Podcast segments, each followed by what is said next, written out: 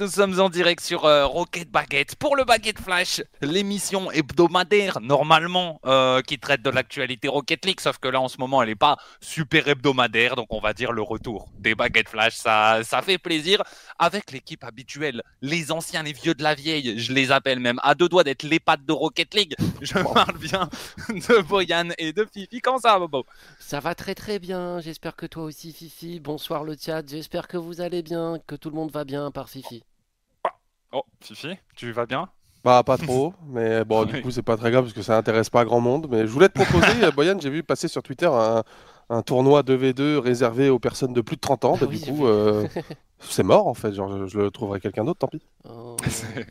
Vous auriez été un super duo, pourtant. Je, je- je suis sûr que vous auriez été euh, absolument extraordinaire. Euh, le retour des baguettes flash, évidemment, c'est le début de la saison RLCS. On a eu les euh, Nord-Américains le week-end dernier. Pas que les Nord-Américains, d'ailleurs, on y, on y reviendra. On a l'Europe bientôt. Donc, évidemment, on va pouvoir refaire une émission qui traite, qui parle de tout ça. Au programme aujourd'hui, on commence là dans quelques secondes l'interview de Cassio, le euh, coach de BDS évidemment, qui va nous parler un petit peu bah, de sa transition de joueur à coach et évidemment de son équipe. Beaucoup, euh, beaucoup de questions à lui poser pour ce début de, saison euh, RLCS. Ensuite, on traitera un petit peu de tout ce qui s'est passé, les changements du format, les les changements impactants, on va dire, du format, qu'est-ce que ça va changer, euh, quels sont, effectivement, vous pouvez nous follow sur nos, Twitter, quelles sont euh, les, euh, les grosses différences pour les équipes qui vont, euh, qui vont avoir lieu là dans la saison? On va revenir un petit peu sur toute l'actualité qui s'est passée autour des RLCS, les premières diffusions, Blast, Disney, pam, pam, pam, il s'est passé plein de choses là, euh, récemment. On parlera DNA, on parlera du reste du monde et on parlera évidemment de l'Europe avec des petits pronostics absolument excellents. C'est le retour du Baguette Flash, mais tout de suite, on accueille notre invité, Cassio, qui va venir euh, répondre à nos questions. Comment ça va, Cassio? Et ça tranquille et gars. Oui, ça va, ça va. Euh, tu es en direct des locaux de BDS, j'ai l'impression. Mon cher Cassio, je reconnais un petit peu le background. C'est ça? C'est ça, ouais, bah on est arrivé là lundi, euh, tous ensemble, à part Drali du coup qui est arrivé mercredi. Ok. Qui, euh, qui est en cours hein, en même temps euh, en ce moment. Ouais, c'est ça, bah là il est en seconde si je dis pas de bêtises et... et voilà, du coup il arrive un petit peu plus tard, on veut pas qu'il loupe trop de cours. Et, et là tout, tout se passe bien, bien arrivé euh, en Suisse.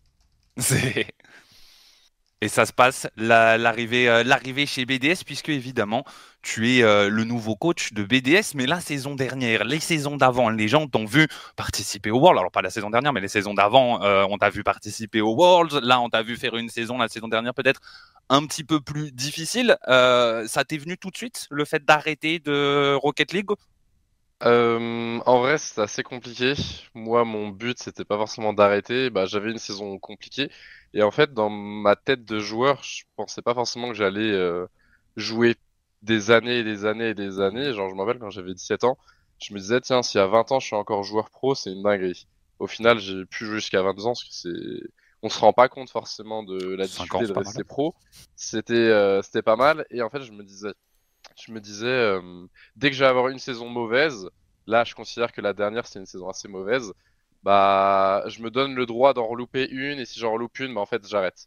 Et au final, là, cette saison, je me voyais mal continuer, euh, parce qu'en Europe, c'était compliqué de trouver un bon projet euh, où j'aurais pu jouer des majors ou au moins être solide dans le top 8. Du coup, euh, il y avait ça.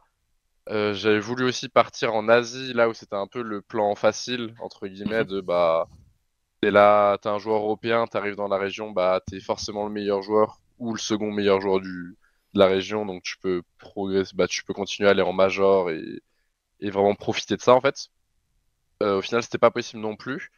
Euh, j'arrivais pas à trouver un troisième joueur pour aller là-bas et euh, il est venu le moment en fait où il y avait Vitality en fait qui m'avait proposé en fait de un try En tant que coach et en tant que coach et du coup c'est là en fait où je me suis dit bah tiens en fait c'est peut-être le bon moment euh, ça a pas ça a pas fonctionné. Et ils m'ont bah ils ont décidé de prendre Fire euh, à ma place il y a d'autres personnes aussi. Et euh, après du coup bah, j'étais un peu en contact déjà avec Exo et même BDS et tout. Et du coup bah ils étaient chauds de, de tester de voir comment ça pouvait se passer. Et, bah ça a bien ça s'est bien passé. Et j'étais le bon élément du coup qu'ils souhaitaient prendre. Donc ça a été la transition coach. Ok, donc, euh, donc effectivement, c'était pas une idée que tu avais spécialement avant. C'est quand même une idée qui t'avait trotté derrière la tête, même si tu voulais pas forcément arrêter euh, cette saison-là. Est-ce que tu t'étais dit peut-être quand j'arrêterai, pourquoi pas coacher, pourquoi pas euh, faire des choses comme ça?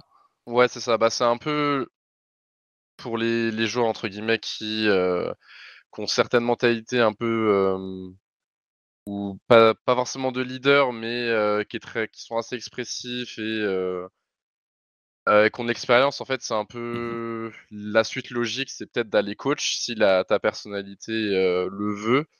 Euh, c'est un peu la bonne chose. Moi, j'avais pensé pendant un moment, juste je me demandais est-ce que ça allait être possible, parce que dans le passé, ça aurait été très simple, mais à l'heure d'aujourd'hui, il y avait de moins en moins de place pour de plus en plus de personnes qui souhaitaient le devenir. Et c'est peut-être aussi ça qui m'a poussé à le faire maintenant hein, et pas tenter une saison de plus en tant que joueur euh, potentiellement crash test, c'était euh, Mmh ça se trouve dans un 20 en fait bah j'aurais pas eu ma place et Ouais, t'as vu Et une après, opportunité et ça go, et, et compliqué de d'attendre après euh, j'allais pas gâcher une année à attendre d'avoir un projet après à mon avis donc Mmh. euh, Ça peut, euh, ça peut se comprendre effectivement. Tu disais hein, que de- des, des, des joueurs qui ont un petit peu des capacités de leader, toi, tu as souvent été le capitaine de ton équipe. Tu penses que ça t'aide justement, euh, tu disais, c'est la suite logique? À, Ouais. à ton Bah, hum, en fait, c'est super important le côté euh, dans le coaching, je trouve, euh, d'être très vocal, de parler des soucis et, euh, et d'essayer aussi de comprendre les clés de, bah, de qu'est-ce qui n'a pas fonctionné et qu'est-ce qui fonctionne. Parce que bah, faut pas parler aussi que du négatif. Euh, et du coup, bah, ça, quand tu es capitaine ou en tout cas quand tu prends une certaine place dans la com de l'équipe entre les games et dans les games, euh, tu as déjà un pied là-dedans en tant que joueur. Là, en, en tant que coach, après, tu as la vision vraiment du, de la chose qui est très euh, externe. Tu vois pas les mêmes choses en tant que joueur, en tant que coach. Et du coup, je dirais pas forcément les mêmes choses euh, que quand j'étais joueur des games que je vois maintenant. Euh, mais, mais ouais, pour moi, ouais, c'était la suite logique et, et, et voilà. C'est quoi le, le rôle pour toi d'un d'un coach dans une équipe comme ça, dans une équipe top, euh, top tier, on va dire, euh, euh, RLCS, Rocket League à mon avis, de toute façon, la, la plus grande problématique de Rocket League, c'est le mental. C'est le côté, euh, on a des équipes dans le jeu qui, euh, tous les ans, qui vont au World, il y a quatre équipes, elles sont mortes de l'intérieur. Et ça, c'est c'est souvent créé à cause de non-dits, des fois, ou de, de frustration. Donc, dès qu'il y a des soucis, bah forcément, dès qu'il y a un souci, on va pas forcément faire un team call ou, ou quoi que ce soit. Mais dès que ça prend trop d'ampleur, euh, ou que ça tarde trop dans le temps, par exemple, je sais pas, mais euh, si pendant deux semaines, trois semaines, l'énergie ça tilt ou euh, je sais pas, mais tu vas rien progresser sur rien, tout régresse parce que des fois tu peux perdre du temps dans Rocket League et même régresser. Et ça, c'est la chose vraiment à éviter le plus possible. Euh, sinon, t'as hum, t'as tout le côté coaching aussi où bah tu vas regarder des replays, quand tu as des rookies dans ton équipe, c'est t'as plus- un plus gros travail parce que bah par exemple, je vois avec ma situation, j'ai Monkey Moon et Exo euh, dans l'équipe. Bon bah quand je regarde un replay euh, de Monkey ou d'Exo, c'est limite si je dois aller chercher, il y a des erreurs, mais euh, il y a des erreurs qui sont obvious ou des erreurs Oui. mécaniques et ça, ça sert à rien d'en parler. Euh, et sinon, si tu vas chercher des choses qui euh, sont très compliquées, par exemple, je, sais pas, je regarde ouais du coup un, replay de Monkey, euh, plein de replays de Monkey, et des fois genre j'ai du mal à trouver des trucs où je peux réellement le faire progresser. Mais sur les rookies, euh, comme Drali, bah, c'est là où tu lui apprends à bien comme, tu lui apprends bah, à comment dire euh, qu'est-ce qui est pas bon, parce qu'il peut pas tout inventer. Il y a il les rookies, il y en a qui sont super talentueux, mais ils peuvent pas comprendre tout ce qui fonctionne et tout ce qui fonctionne pas dans le jeu en fait. Donc c'est un peu mon rôle aussi de faire gagner du temps Mhm. à des jeunes joueurs euh, quand c'est possible. Donc, d'essayer de, de transmettre euh, l'expérience euh, un ça. petit peu. Euh, du coup, tu es arrivé, euh, t'es arrivé chez BDS. Est-ce que, euh, au moment d'un- d'une sorte de, de transition, un petit peu, puisque le, le roster a pas mal changé, il n'y a que Monkey Moon qui est resté, tu as participé au choix de Exotique, Euh, de Drali ou pas du tout? Alors euh, moi je suis très content du mercato de BDS, mais je n'y ai absolument pas participé. Ok. Euh, donc t'es arrivé en même temps, en fait. Ah, moi en fait j'étais après, mais le roster était fait, qu'ils cherchaient un coach et ils se sont dit bah tiens le coach on prend en dernier et on voit qui est disponible et on se focus sur le roster. Et une fois qu'on a le roster, on voit qui peut convenir, euh, qui conviendra pas, etc. Ok. Euh, Arojo, qu'on voit euh, pas mal dans, dans la vidéo d'annonce. Je me suis, je me suis rematé la vidéo d'annonce, ça faisait plaisir, euh, effectivement, qui est vraiment cool de, de BDS. Arojo, qu'on voit pas mal, qui a aussi, euh, qui a aussi pas mal participé, j'ai l'impression, l'année dernière. Comment tu décrirais son rôle dans l'équipe? Il m'a l'air important quand même dans, dans la squad BDS Rocket League. Moi, je trouve il a une grande importance, comme tu dis. C'est un peu, c'est un peu un mixte entre un clown et euh, un clown et euh, un mec qui est vraiment là à fond. Il met beaucoup d'énergie et est très sérieux quand il le faut. C'est un peu quelqu'un qui peut mettre des, guillemets, des frontières de qu'est-ce qu'il y a à franchir, qu'est-ce qu'il y a à pas franchir. Et il est directement en contact bah, avec BDS euh, euh, via son, son rôle de, de manager. Donc forcément bah, on a des, il y a des demandes, il y a des, des besoins. Et euh, bah, si, si l'équipe elle fonctionne pas, bah, directement ça va retomber sur les joueurs, mais aussi sur le staff. Euh, donc dès que, dès que ça fonctionne, dès qu'il y a des choses qui fonctionnent pas ou dès qu'il y a besoin de plus d'énergie, euh, de faire parler aussi. Je sais qu'il est très proche de, bah, il est très proche de Monkey. Et bah, c'est une super chose en fait pour des fois bah, que si ça se passe mal, par exemple, moi je vais pas forcément être aussi proche de, de Monkey que lui, il va pouvoir euh, mm, avoir son opinion un peu plus directement ou, ou autre. Et en général, ouais, il met une très bonne ambiance et Mm. euh, bah, il nous accompagne au quotidien. C'est pas juste il prend des screens et, et voilà. Ouais. Il fait vraiment partie de, de l'équipe. Quoi. Ouais, ouais, totalement, ouais. totalement.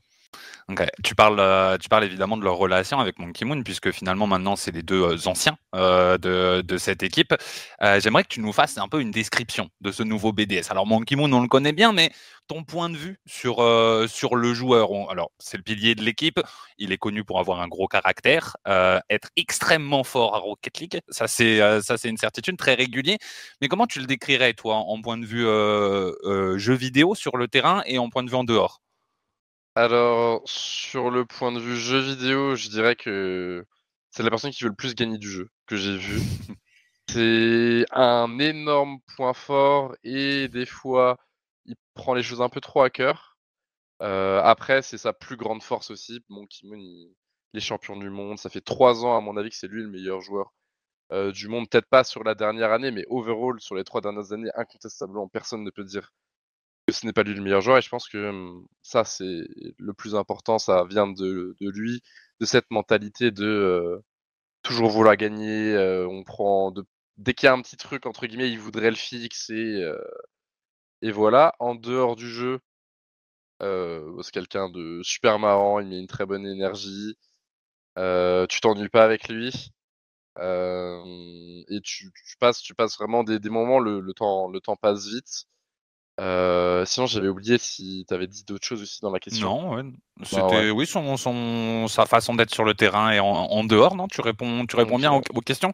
Est-ce que c'est compliqué de temps en temps de gérer un, un joueur comme Monkey Moon? Tu vois, tu dis toi-même que Hmm. effectivement, hein, je pense que si on prend en moyenne sur les trois dernières années, tout au long des trois dernières années, qui a été le meilleur globalement Je pense qu'effectivement, c'est dur de dire autre chose que, que Monkey Moon. Je, je te rejoins euh, entièrement là-dessus.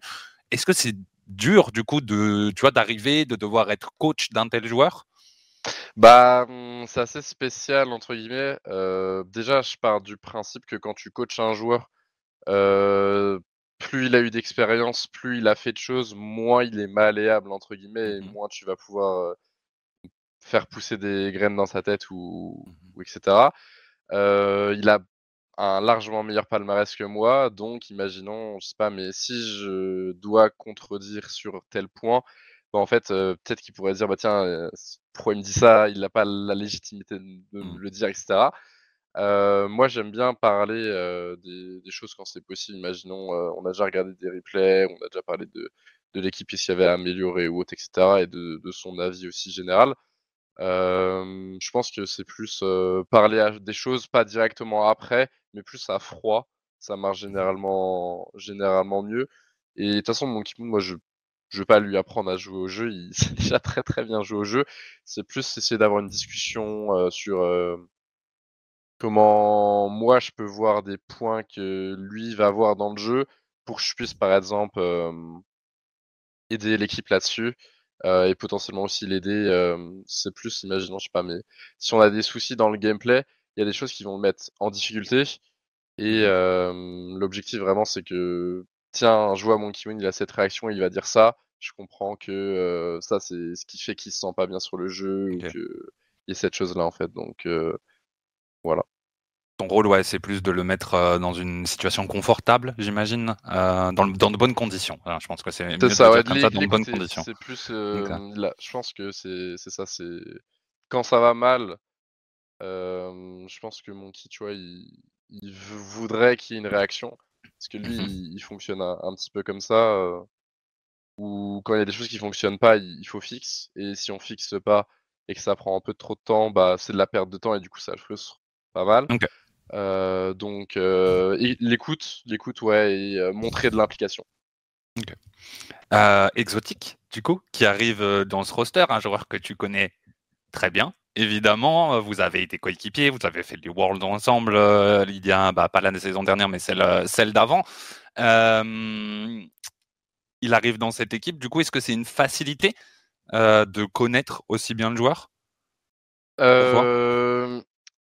C'est une question qui est pas forcément, c'est pas forcément facile parce qu'en fait, plus tu es proche d'un joueur, plus tu vas avoir des biais de, comment dire. Des fois, je vais être un peu trop cool entre guillemets avec lui parce que je sais pas s'il joue pas beaucoup, s'il joue, je sais pas qu'il joue pas au jeu, mais les gens s'il va pas assez jouer, euh, bah je vais potentiellement, il y a cette idée un peu de ton pote et tout, c'est bah, un gigapote et du coup bah peut-être ça tu vas être plus indulgent ou tu vas pas mmh forcément juger la chose de la même manière. Euh, moi j'essaye euh, au maximum de me séparer de ce biais dès que je suis dans le facteur bah, jeu.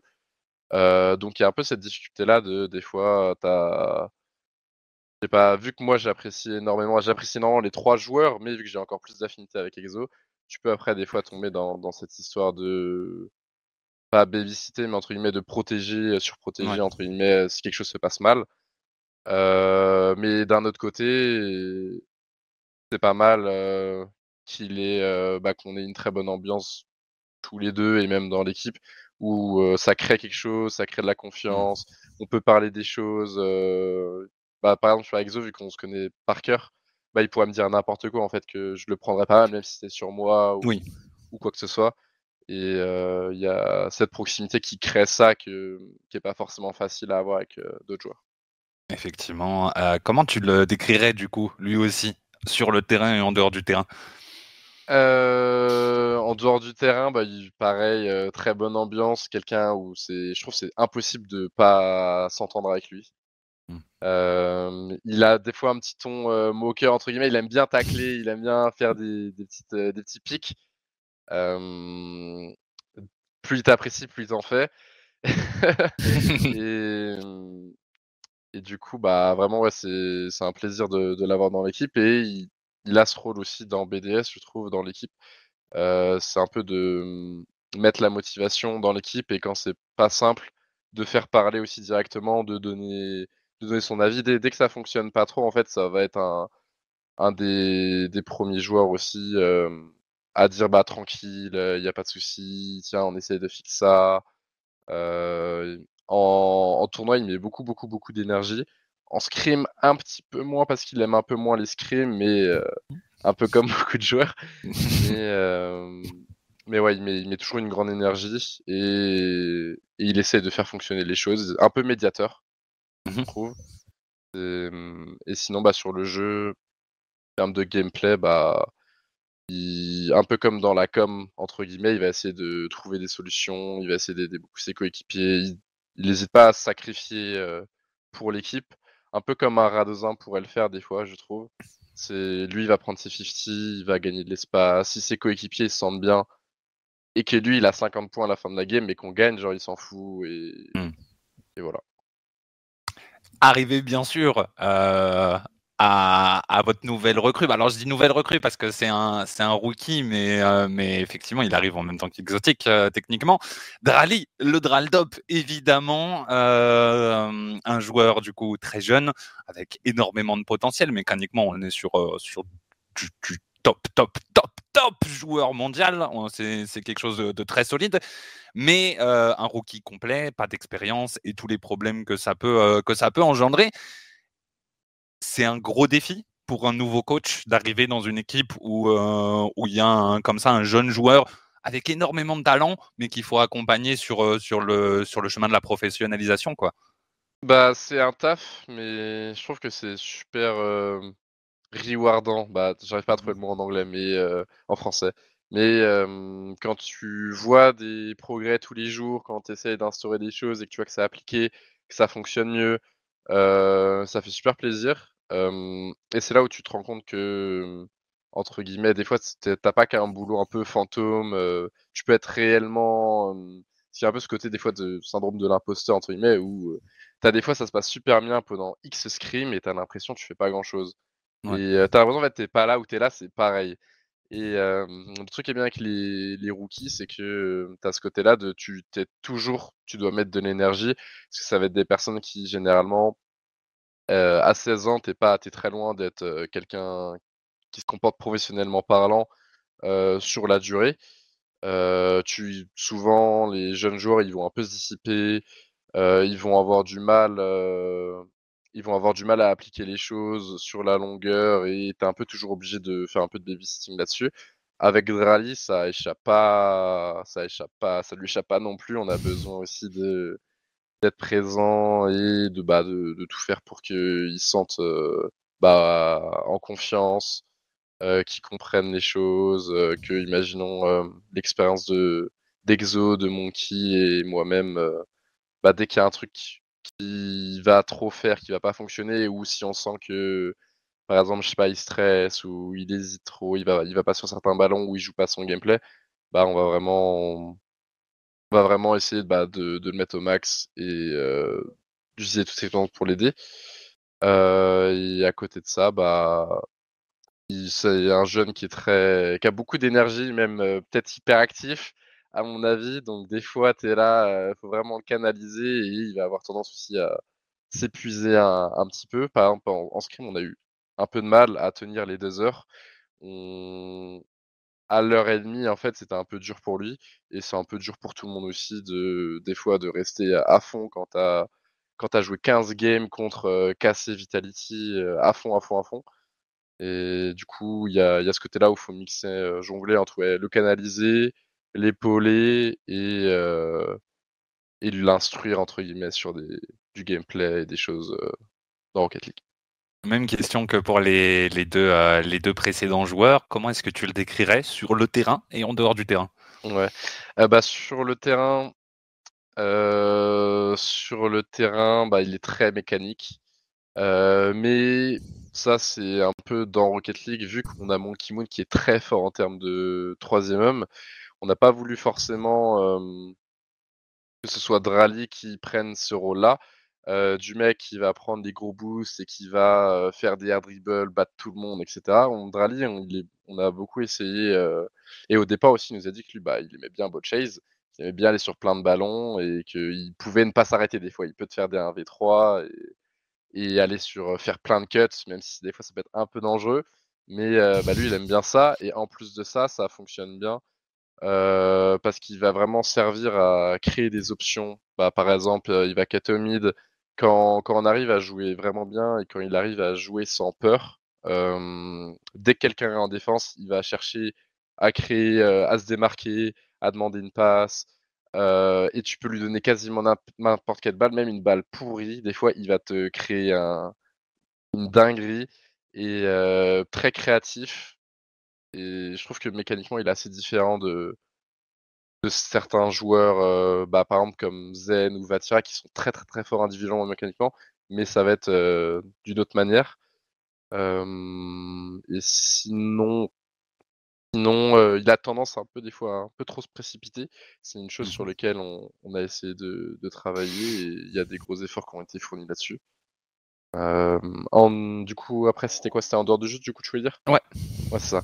Et du coup, ouais, en, en, dehors du jeu, bah, au départ, il était un petit peu dans son monde. Il était un petit peu calme. Euh, il avait, euh, bah, tout est nouveau pour lui. Entre guillemets, il y a 3-4 mois, il connaissait rien en fait, euh, à part la enquête de S, à ce que c'était d'être pro. Et au départ, ouais, du coup, il était assez timide, assez réservé. Et dès qu'il a un peu pris ses aises, bah, il a trop pris ses aises. il a trop pris ses aises et je sais pas, mais un peu le con, bah c'est normal, c'est un, un, jeune quoi, et il va toujours, dès qu'il s'ennuie un peu, il va venir un peu euh, essayer d'avoir une réaction de ta part, euh, un peu comme un petit frère des fois qui veut t'embêter en fait. et euh, il fonctionne un, petit peu comme ça. Et bah c'est pareil, il met une bonne énergie. Il y a un facteur aussi, c'est il est super intelligent. Voire même des fois il est trop intelligent. Et ça va être un peu un point positif et un point négatif des fois parce qu'en fait il y a certains soucis qu'il a, entre guillemets, qui sont pas les soucis d'un jeune de son âge, où il va, par exemple, truc à la con, mais dans le premier tournoi qu'on a fait au flip and spin, il était assez stressé et il avait du mal à aller sur les ballons, à jouer comme en scrim. Et il a dit genre giga ouvertement, en fait, les gars, je suis trop stressé, je, suis perdu. ça, il n'y a aucun joueur qui, que je connais qui, s'est jamais comporté comme ça. Dès que, dès que les rookies ou dès qu'un joueur il est en difficulté, juste il va double down, il va trouver une excuse ou je sais pas. Lui, le premier truc qu'il dit, c'est les gars, je suis trop stressé, j'arrive à rien. Mmh. Et après, il s'est excusé même. Alors, on gagne le BO. On gagne le BO et à la fin, il arrive à s'ouvrir un petit peu et euh, à mieux jouer, etc. Mmh. Et ça, c'est son premier réflexe. Je trouve c'est un réflexe qui est super euh, mature pour son âge. Et euh, je connais pas beaucoup de joueurs Rocket League qui, après une mauvaise série, en fait, ils assument ça, en fait. Mmh. Et ça, moi, j'étais super content de ça. Euh, et d'un côté, ouais, des fois, Drali, du coup, c'est soit en fait, il a, soit il est super mature, ou soit des fois, c'est vraiment un enfant de, il, il va, il va vraiment faire des conneries, il va être très dissipé, ou, ou je sais pas, il cherche la petite bête tout le temps, en fait. Et, mais du coup, ça met beaucoup d'énergie. C'est ça, ouais, ça. Mais il a besoin de faire un truc. En fait, il peut pas, il peut pas rester en mmh. place. Et du coup, on a ce trio là, je trouve, qui, correspond bien ensemble de trois personnes vraiment euh, bah, passionnées, quoi, qui se donnent à mmh fond, qui mettent énormément d'énergie. Des fois, il y a des soucis, des fois, il n'y en a pas. Euh, on est au tout début de la saison, donc euh, on va voir comment ça va se profiler, mais à mon avis, on a une belle équipe.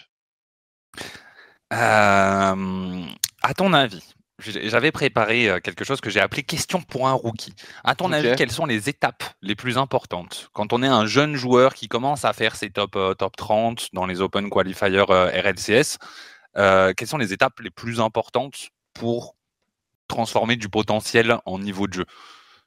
Est-ce que c'est la com? Est-ce que c'est le passage du 2v2 au 3v3 Est-ce que c'est la gestion des émotions? Est-ce que c'est. je ne sais pas. Ouais, à mon avis, c'est sûrement la com. Parce qu'en fait, dans Rocket League, je trouve que surtout en ce moment, tu peux faire un peu ce que tu veux tant que tu le dis, en fait. Mmh Et il n'y a pas de gameplay. Euh, y a les, rotations, il y en a une indirectement, mais euh, elle, est tout le temps brisée, entre guillemets. Ah, dès qu'il y a une action, ça change tout le temps. Tu peux pas mettre des règles dans Rocket League. Euh, donc je pense que la, la communication, c'est le, point, le point phare et c'est un point qui est trop sous-estimé. Et en réalité, c'est un souci que les joueurs d'expérience ont aussi. Parce qu'avant, on n'était pas aussi fort en com que maintenant. Et euh, je vais pas citer de nom, mais il y a des joueurs qui ont beaucoup d'expérience, qui ont des coms qui sont pas bonnes à mon avis. Et euh, des fois, ça les handicape plus que leur niveau individuel, en fait. Non, je peux pas. en vrai, là, je sais pas, mais il y en a pas mal, en vrai. Il y en a pas mal. Et il y a des potes à moi, et des fois, même, je leur dis, je leur dis, frère, ça fait 7 ans que t'es là, ta com, elle est nulle, frère. Change, fais un truc. Mmh. Et pour les rookies, je trouve que vraiment ça, c'est un truc super important. Il y a, bah, faut, faut, tout dire, quoi.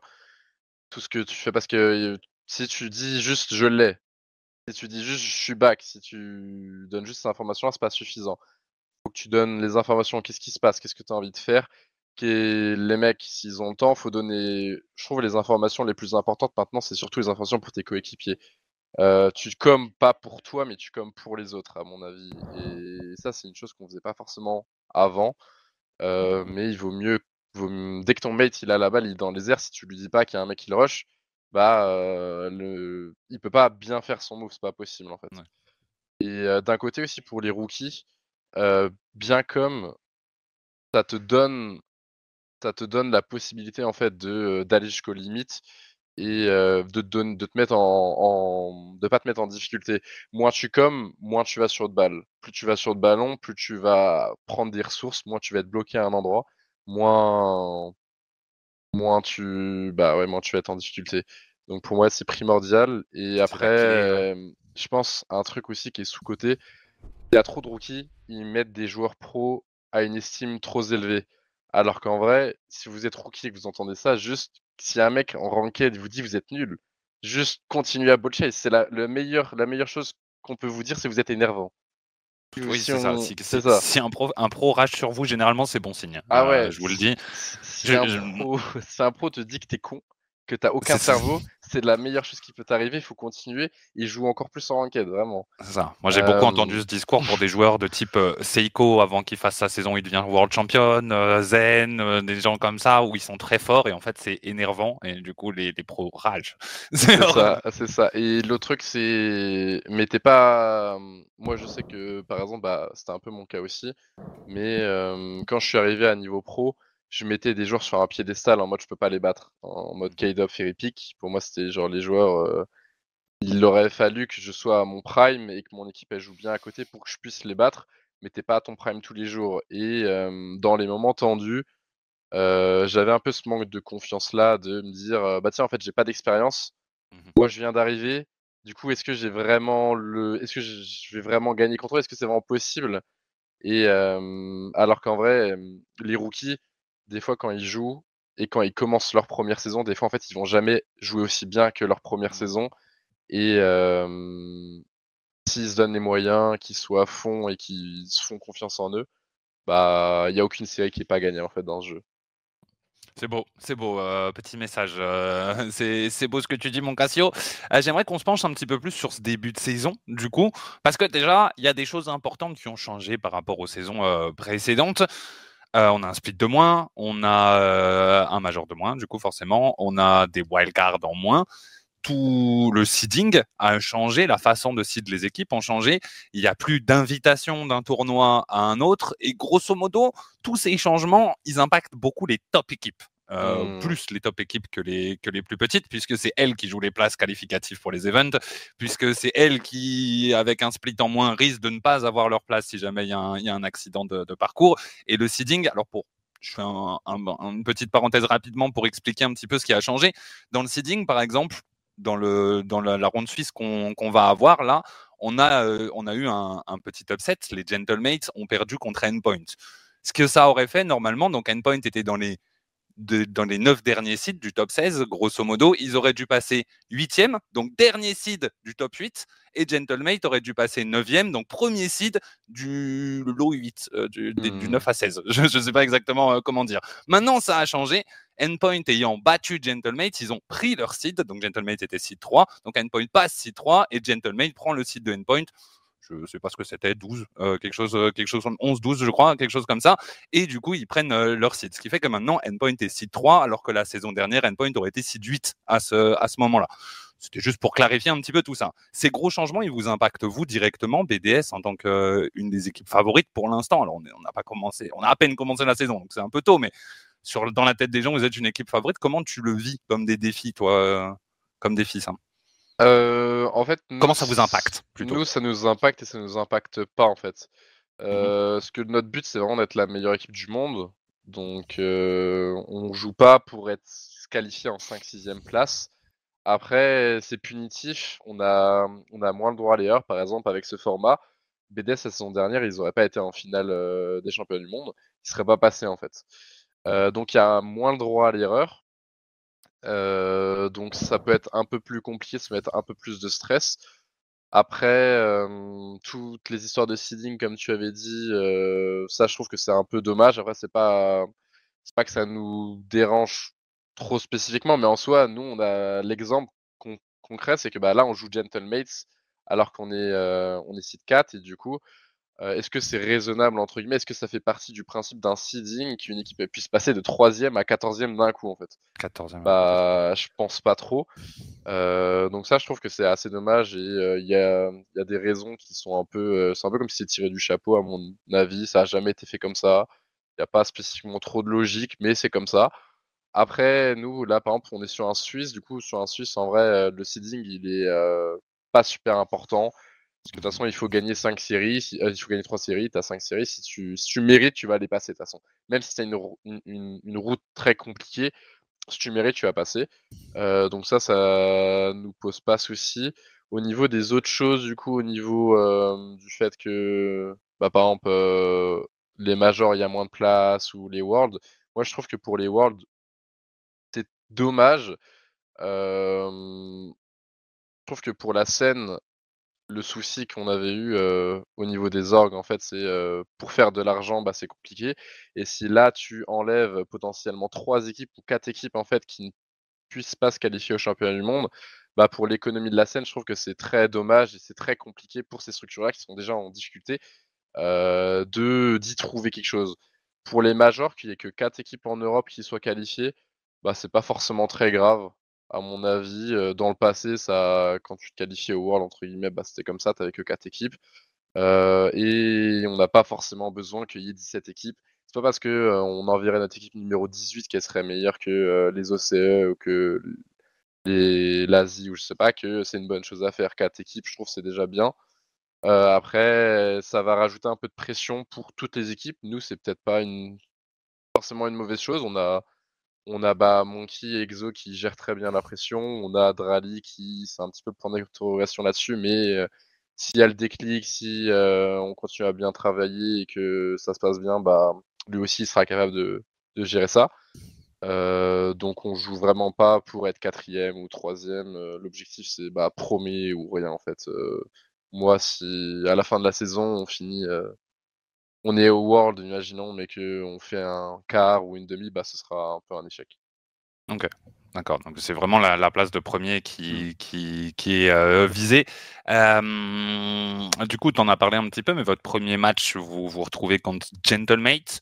Euh, comment est-ce que tu vois ça? Est-ce que c'est une mauvaise chose? Est-ce que c'est une bonne chose? Alors, forcément, c'est un match plus dur, mais peut-être que ça peut mieux vous lancer dans le reste de la compétition bah, je me dis que c'est un match qui est pas très fair pour nous parce que bah, mmh nous, on est l'équipe qui se fait punir de l'erreur de l'autre, entre guillemets. normalement, bah, en fait, du coup, si je dis pas de bêtises, euh... pas qu'on aurait dû jouer, mais on aurait dû jouer. bah, ouais, bah, N6, en imaginant que Gentleman battait Endpoint et que Endpoint passait derrière, c'était Endpoint. Ça. Ouais, Endpoint, c'est pas une équipe super facile non plus, mais ils ont un largement meilleur potentiel. Bah, Mate a largement un meilleur potentiel que Endpoint quand même. Euh, c'est toujours bien en vrai de commencer un Suisse en 1-0 tranquille. Après, euh, on, doit, on va devoir jouer des bonnes équipes en fait. Donc de toute manière, autant commencer maintenant dès le début par Gentlemates. Gentlemates en plus, ils sont là, ils ont fait, euh, bah, ils ont galéré, ils ont pris 3-0 contre contre Endpoint, donc peut-être qu'ils auront une petite difficulté en plus quand ils arriveront. Euh, et au niveau de nous, de quand on a joué contre eux en scrim ou ce qu'on a pu voir d'eux, on n'est pas spécifiquement trop inquiet. C'est une belle équipe. Il faut pas les laisser jouer, mais euh, on a toutes les capacités pour, pour les battre, à mon avis. Ok, tu m'as l'air, euh, tu m'as l'air serein, tu m'as l'air confiant. Ouais, ouais, ouais, je pense que, je pense que, hum, en, termes de pic potentiel, on, on est meilleur que je pense.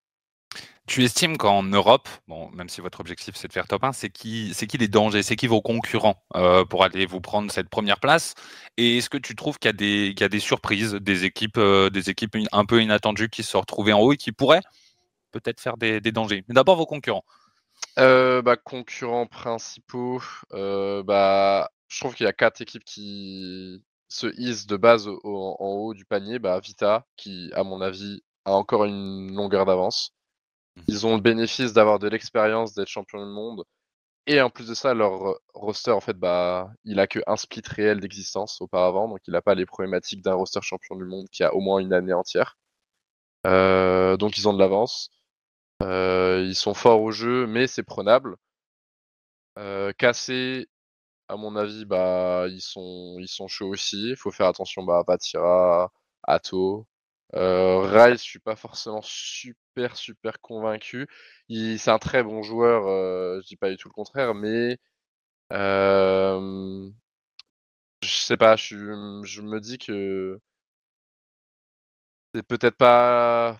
Je dis pas que c'est pas forcément le meilleur joueur qu'ils auraient pu avoir, mais il y a des joueurs qui sont meilleurs que lui à mon avis, et ça pourrait, dans son gameplay, euh, dans, en fait dans le gameplay de Carmine, je trouve que c'est une équipe qui bizarrement elle est un peu passive Euh, T'as Atto qui va faire beaucoup de démos, et ça, c'est le point vraiment qui peut déranger. Il y a Vatira qui est très fort, euh, mais qui va un peu. euh, qui va un peu, comment dire. euh, bah, il prend de l'espace et il a besoin que ses mates jouent d'une telle manière. Et Rice, c'est un mec aussi qui. en fait, c'est une équipe qui rush pas trop les ballons de base, à mon avis. Mhm. Les, les trois joueurs, c'est. On À part Atto, pourtant. à la limite. avec Atto, ouais. C'est ça, mais à Parato, en fait, généralement, bah, Rice, lui, il aime bien contrôler la balle, il aime bien prendre son temps un peu, euh, et il est capable de euh, d'agresser, mais je trouve que c'est pas forcément la chose où ils sont le meilleur. Euh, et du coup, il y a un peu ce côté-là de est-ce qu'ils vont réussir à créer un truc qui fonctionne très bien entre les trois? Bah, je pense que c'est faisable, mais je pense que c'est pas forcément super simple. Euh, ce sera une top équipe aussi. Je pense que, je pense que, comment dire, bah, je suis assez. je- Imo, ils vont forcément se qualifier en major. Je pense que c'est une équipe où j'ai pas trop de doutes sur eux, voire même le moins de doutes. Euh, mais en termes de pic potentiel, je pense qu'il manque peut-être un petit truc. Ok. Et sinon, nous, forcément, je, ne- je, je peux, je peux pas ne pas nous mettre, euh, nous mettre là. Oui, J'avais parlé de vos concurrents de toute façon, donc C'est euh, ça. tu pouvais, tu pouvais pas vous citer. Euh, et Maze, je les mettrais une case en dessous de nos trois équipes. Je mettrais bah, du coup ouais, Vita un tout petit peu au-dessus. Après, nous et Cassé euh, assez similaires, parce que je pense qu'on a un, en pic potentiel, je pense qu'on est un peu meilleur. Mais euh, eux, ils seraient sûrement un peu plus constants. Euh, ATM. Euh, Mates, moi, pour moi, il leur manque un truc. Bah, à mon avis, ils ont pas. Les trois joueurs, ils sont excellents, mais il n'y a aucun des trois joueurs qui est le meilleur dans une discipline du jeu. Mhm. Euh, Vita, ils ont Zen. Euh, Cassé, ils ont Vatira. Nous, on a Monkey, joueur le plus solide du monde, à, mon avis, tu vois, dans le decision making et individuellement, en étant simple.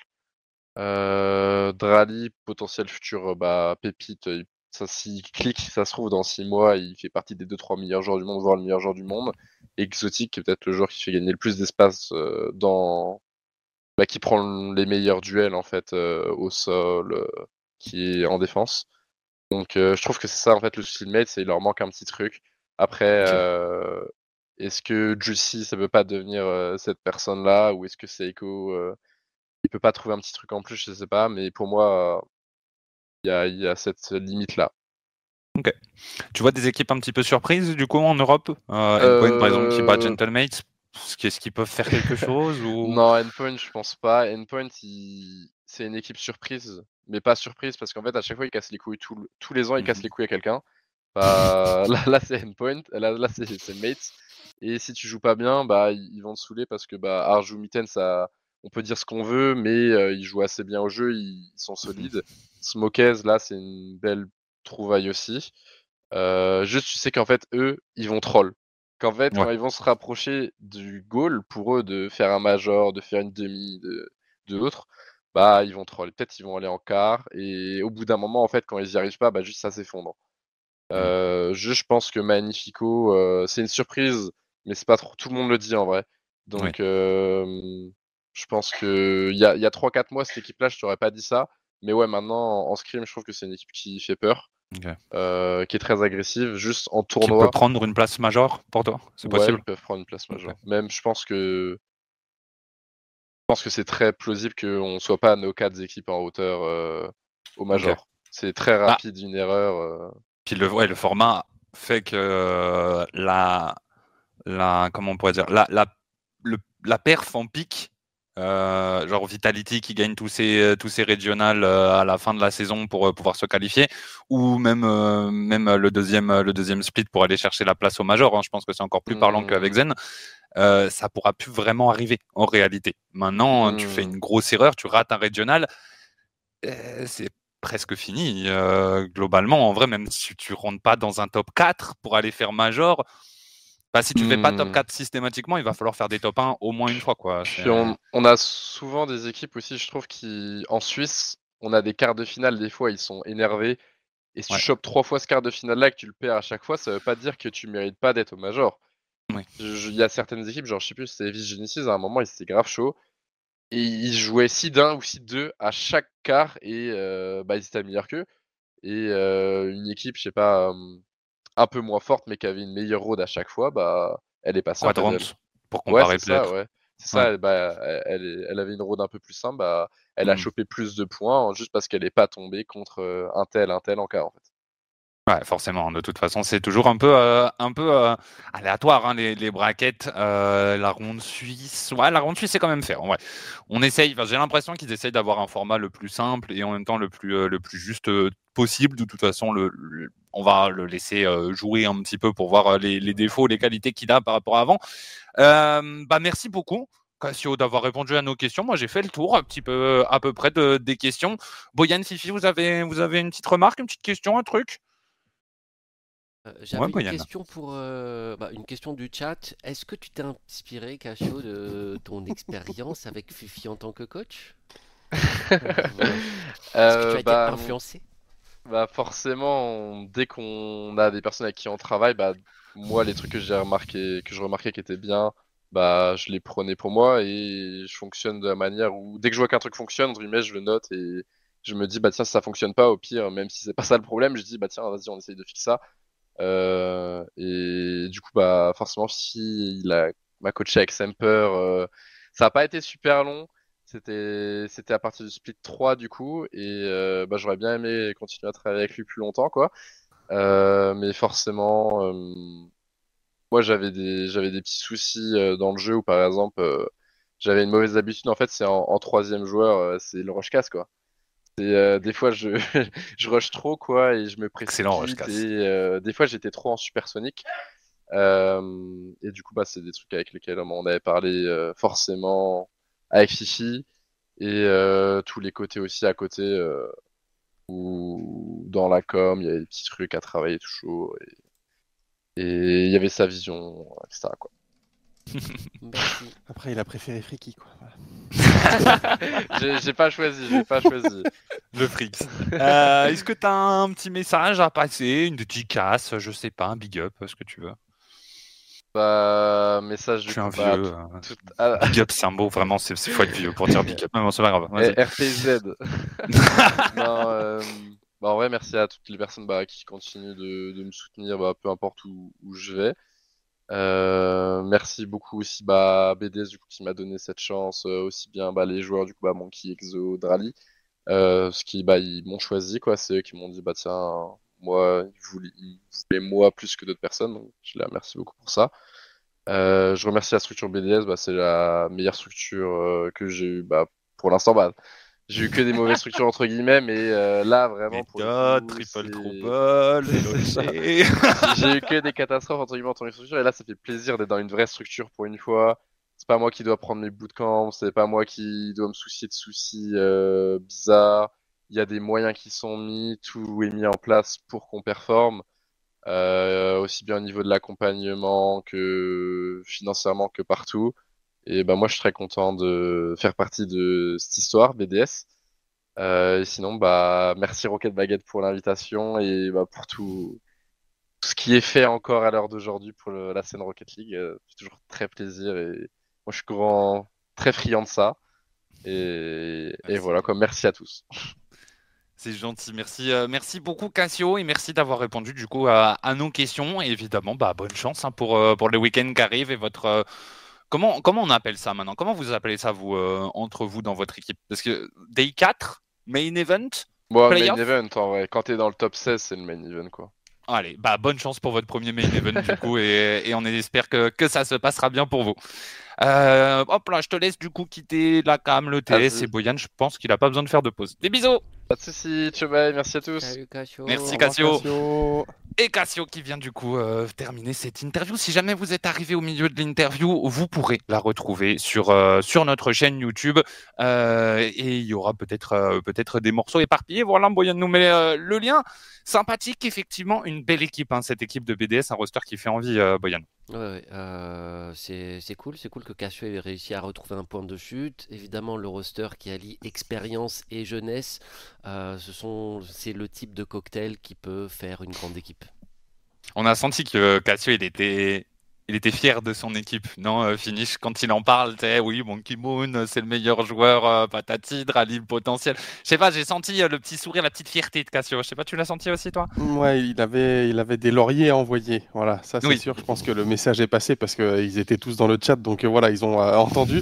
mais, mais oui, après, bah, après il, a, il a de la qualité dans son équipe, il en est conscient, donc c'est sûr que c'est cool de pouvoir travailler avec, avec cette qualité-là. Eh bien, messieurs, je vous propose de passer euh, à l'émission en elle-même, du coup, et on en a parlé un petit peu avec, euh, avec Cassio, mais effectivement, beaucoup de changements dans le format. On, a, on va surtout parler des gros changements. Euh, évidemment, un split de moins, les wildcards en moins, le format toujours le même sur chaque split, les noms qui ont changé, voilà les, petits noms, et cette façon de faire du seeding dont, dont que j'ai évoqué avec Cassio qui, est un petit changement quand on regarde de loin, on s'en rend pas forcément compte, mais qui peut avoir des gros impacts en réalité, comme ce match du coup euh, Gentleman's BDS qui aura, qui aura lieu. Mais de toute façon, on reparlera un petit peu de tout ça. Messieurs, euh, les RLC sont changés, entre autres pour des raisons d'argent, j'imagine, puisque, puisque l'argent a beaucoup évolué. On a un split de moins, on a des wildcards en moins, un major de moins, tout ça, c'est beaucoup d'économies de fait. Le cash price a bougé aussi. le cash price pour les régionales a un petit peu monté. Euh, mais globalement, sur la saison, euh, j'ai fait le calcul. Hein. Ah, ah, si, on, si on combinait le cash price des 9 régionales européens, du Major et des World, avant on était à 3 millions 9, aujourd'hui on est à 2 millions 4. Donc on a quand même 1 million euh, 5 qui, qui sont partis, euh, grosso modo, ce qui fait beaucoup. Hein. En plus, la répartition a changé. Maintenant, vous le savez, c'est jusqu'au top 128 que c'est distribué. Donc, les premiers touchent encore un petit peu moins.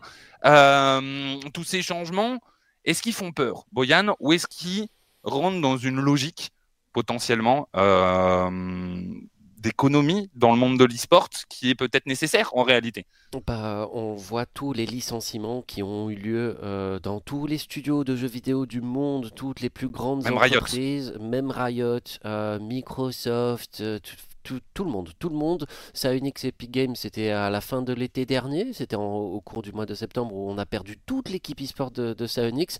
Donc forcément, ça n'a pas été vraiment une surprise de voir le cash price diminuer et, euh, et des solutions effectivement d'économie. Bon, le cash price, moi je vais pas pleurer pour ça. Euh, il y a quand même plusieurs millions. Il y a quoi? Il y a 4 millions et quelques euh, au, total. Ah, bah, du coup, j'ai juste l'Europe là, donc je n'aurais pas toutes les régions mélangées. 4 millions et quelques. Donc, oui, quelque chose comme ça. ça. On, il y a quand même plusieurs millions, donc en termes de prestige, ça ne change pas grand-chose. Qu'on augmente un petit peu ou qu'on baisse un petit peu, euh, c'est ok. Ce qui est le plus triste, je trouve, c'est la réduction des Worlds en fait, euh, de passer à seulement 16 équipes. On espérait tous plus, de, plus d'équipes dans les majors. Euh, on se retrouve avec toujours des majors à 16 et surtout des Worlds qui passent de 24 équipes à 16. Et selon moi, vraiment, le prestige de la compétition il se fait pas par le cash prize, il se fait par le nombre d'équipes présentes à la fin euh, et leur provenance. Euh, voilà, moi j'espère qu'en l'an prochain, on va recommencer à, grandir, à amener plus d'équipes en LAN et de plus d'horizons et de régions différentes. Finish, tous ces changements, ils t'inspirent, euh, ils t'inspirent quoi? Ouais, bah, comme, en fait, comme a dit Boyan, genre, si on avait été les seuls impactés, oui, on aurait eu peur. Euh, là, je pense que pour l'instant, on peut se permettre de temporiser et dire, OK, on est tous dans l'e-sport un peu dans le même mood de, euh, ben, il faut serrer la ceinture et oui, c'est pas un moment très agréable à vivre, mais, euh, mais c'est pour, pour le mieux, en fait, c'est ce qu'il faut se dire. Il faut se dire qu'il vaut mieux que ça arrive maintenant et qu'il y ait des vrais changements qui soient apportés plutôt qu'on ait encore laissé traîner ça et qu'on continue à perdre de l'argent encore et encore sur des mois, voire même des années et que ça pète et qu'il n'y ait plus rien. Voilà, là au moins on se donne une chance de pouvoir repartir sur des bases qui sont saines. Donc, euh, euh, dans le fond, oui, c'est chiant parce qu'il y a des gens qui perdent leur travail. Oui, euh, il y, a moins d'argent à gagner, donc c'est un petit peu relou.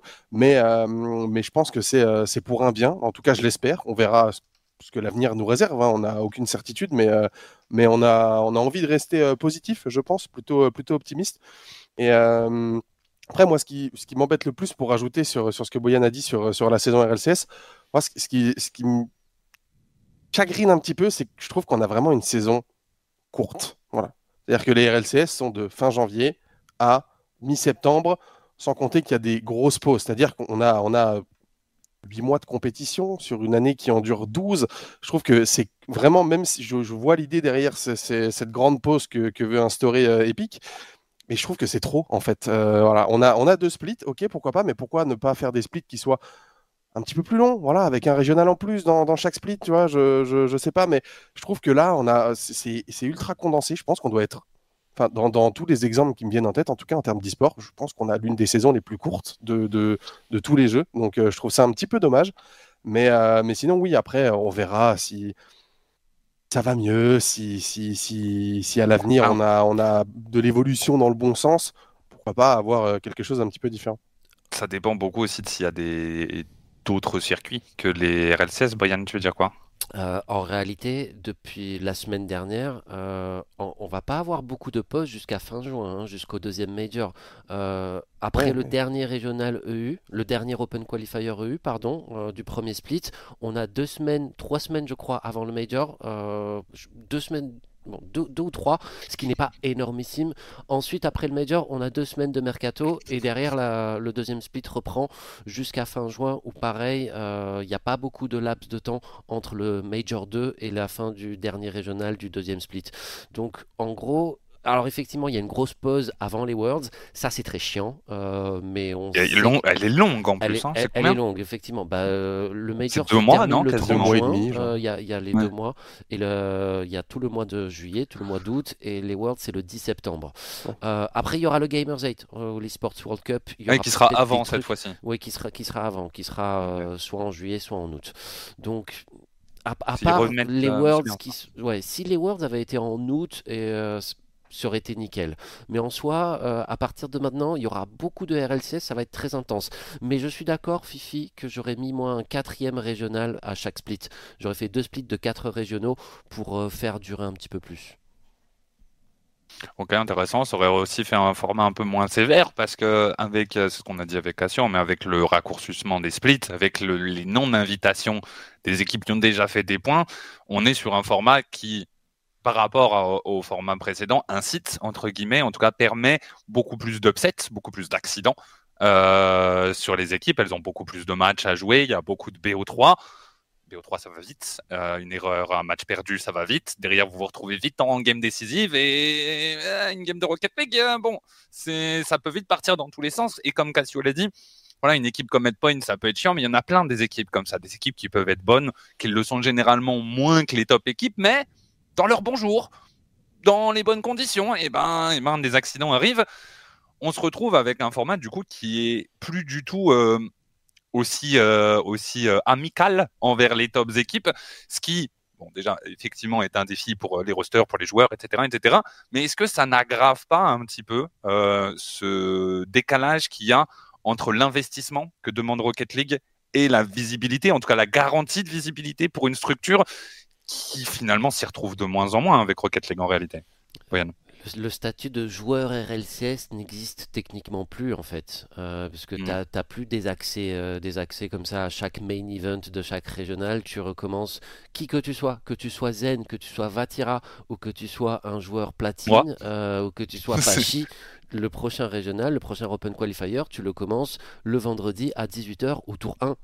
Euh, ça, c'est bizarre. C'est une politique. euh, je pense pas qu'elle soit nécessaire pour garantir l'ouverture des RLCS. Les RLCS étaient déjà ouverts. N'importe qui. Bashi- ce trio-là, Bashi, Boyan, Finish, que vous voyez, si on avait été suffisamment bon, l'an dernier, on aurait pu gagner les Worlds. Euh, et aujourd'hui, n'importe qui peut les gagner aujourd'hui. Mais c'était voilà, c'était déjà ouvert avant. Je vois pas trop ce que ça apporte. Au contraire, ça effraie surtout les structures professionnelles qui mettent, comme tu l'as dit, beaucoup d'argent pour la visibilité. et qui n'en ont euh, pas forcément beaucoup. Euh, de plus, bah non, attends, je vais, Oui, mais si on peut traiter ça maintenant. Vous l'avez probablement tous vu, hein, les RLCS ont changé d'organisateur. Euh, il y a eu un gros partenariat qui a été, euh, qui a été conclu avec Blast, Blast que vous connaissez peut-être, qui organisait déjà euh, les FNCS, donc les championnats du monde sur Fortnite, qui organise aussi évidemment les Blast premières, c'est un- série de CSGO, tournois. euh, ouais. de Major exactement sur, euh, sur CSGO. Ouais, je, je cherchais le, le mot série. Je- une suite de tournois, plein de tournois. Sur CSGO, en gros, euh, de très bonne qualité. Hein. Blast est un organisateur plutôt réputé dans le monde de l'événementiel et de l'événementiel e-sport en tout cas. Et tout, c'est plutôt une bonne nouvelle, mais quelle est la mauvaise nouvelle dans cette histoire? C'est que cette, cette annonce-là, elle a lieu le 4 janvier 2024. Et que là, le début de la saison, elle a lieu elle aussi en janvier 2024, ce qui nous donne très peu de temps pour s'organiser. Et je pense que ça s'est beaucoup vu sur ce premier week-end de diffusion, que ça soit à la diffusion, à la production elle-même, plein d'erreurs, beaucoup d'erreurs, pas des erreurs énormes, mais toutes les erreurs qu'on a déjà vues dans toutes les saisons précédentes, cumulées en un week-end de diffusion, ce qui fait beaucoup en réalité, euh, mine de rien. Un Twitter catastrophique. Je pense que moi, c'est ce qui m'a le plus choqué. Euh, pas, pas, de visuel, pas de. Il n'y a, rien, y a rien de prêt. En fait, personne n'est prêt. Euh, les Rocket League, les RLCS ont commencé, mais absolument personne n'est prêt. Et qu'est-ce qui se passe, en fait? On a eu une intersaison de 8 mois, de, un truc comme ça, et on se retrouve avec des RLCS préparés deux semaines à l'avance. C'est quoi ce bordel un petit peu? Finish, pousse ton coup de gueule, je ne sais pas, critique. Je sais pas, on en a déjà tellement parlé durant, bah, depuis qu'il y a eu l'annonce, durant toute cette longue pause et tout, que oui, enfin, Déjà que, voilà, avec le format, on a l'impression qu'Epic Games a envie de faire de, Rocket League un Fortnite bis, voilà, euh, bon, ce, qui, ce, qui, est quand même terrifiant parce que l'e-sport sur Fortnite, bon, on est tous au courant que, que, que c'est pas ouf, en fait, hein, que ça a jamais été ouf. Si c'était bien quand il y a eu la World Cup euh, il y a 4 ans, voilà, c'était super avant le Covid, mais sinon, euh, ça a jamais été une réussite de zinzin depuis, donc voilà. Et, oui, c'est comment c'est possible de, de s'accorder une pause aussi longue en nous disant on va faire des tournois off-season et tout. Donc euh, forcément, si tu vois une pause aussi longue, c'est que tu attends à, un chamboulement, voilà, des changements pour la prochaine saison. Euh, et au final, bah, tu te rends compte que, c'est de la sguéguerie pure et dure, genre que tout est fait au, dernier moment et, euh, que, et que c'est absolument n'importe quoi. Donc qu'est-ce qu'ils ont fait en fait? C'est ça la question. Alors, à quoi, à quoi on servi tous ces mois à part à faire, à part à faire des rendez-vous? Il y a eu des négociations, j'imagine. Il y a eu beaucoup de rendez-vous. Je pense qu'il y a eu beaucoup de vacances, à mon avis, aussi. Ça, ça ne me surprendrait pas. Je suis pas sûr que les négociations, elles aient commencé à la fin des Worlds euh, 2023. Ah non, c'est impossible. J'ai beaucoup de doutes. Et visiblement, bon. Alors, du coup, il y a eu plein d'erreurs, mais est-ce qu'on peut vraiment le porter sur le dos de Blast? Euh, Alors, quand tu fais euh, ce genre de négociation, peut-être que ça vaut le coup d'anticiper un petit peu en avance. Mais en dehors de ça, on est sur des premières diffusions dans une saison qui commence en panique, un petit peu à l'arrache. Je pense qu'on peut leur pardonner d'avoir fait, euh, fait des erreurs de prod et, et de pas forcément être prêt sur tous les aspects. Mais on attend à ce que ça soit réglé ce week-end, Boyan. Oui, oui. Euh, en fait, les, les erreurs qu'on a vues, c'est c'est pas forcément genre le logo d'énergie qui est étiré en fait. Ça, c'est pas ça c'est pas un manque de préparation des RLCS parce que ça c'est la même chose. Ton logo énergie, que ce soit un overlay de Counter Strike, un overlay de Fortnite ou un overlay de Rocket League, c'est la même chose en fait. Euh, il doit les proportions du logo doivent être respectées, ce qui n'était pas le cas de ce fameux logo énergie. Euh, donc en fait, il y, a des erreurs. C'est ouais tu, vois ça à, la rigueur, ça c'est une erreur. Euh, bah, typiquement, ok, le mec ne connaît pas l'équipe Rocket League. Euh, je, en fait, c'est des trucs d'inattention, c'est des trucs qui euh, qui traduisent un manque de moyens à la production. Euh, donc tu je ne sais pas combien de, de, gens il y a, mais c'est sûr que le mec qui a placé ce, cet overlay énergie là, ce logo énergie sur l'overlay, j'ai l'impression qu'il avait beaucoup trop d'autres trucs à faire par derrière et que il a son logo énergie effectivement il l'a placé à l'arrache. Ça c'est des choses qui sont inquiétantes mais c'est des choses très faciles à corriger. C'est des choses très faciles à corriger. On loue la qualité de production de Blast sur leurs événements euh, CS:GO on va attendre le major, hein, je pense, pour se prononcer vraiment définitivement, parce que voilà, il paraît que leur force, moi je connais pas, il paraît que leur force, voilà, c'est ces événements en physique, c'est LAN. Euh, vivement la première pour voir ce que ça donne. Effectivement, online, c'est pas top. Bah, en fait, le problème, c'est que le offline, c'est un tournoi, quoi. Genre, euh, c'est trois tournois dans la saison, tu vois, quand, quand le online, c'est 20. Donc, euh, c'est bien, c'est beau d'avoir trois beaux tournois en offline. Si tes 20 en online sont très moyens, C'en est plus que 6 des tournois offline. Sache-le, il y en a plus tant que ça. Ouais, mais il y en a, ouais, il y en a allez, 12. Euh, voilà, 12 parce qu'on fait que, que l'Europe et les NA, tu vois. Je veux dire, même juste 12 pour 3, tu prends le ratio. Bon, il est quand même plutôt en faveur des trucs online.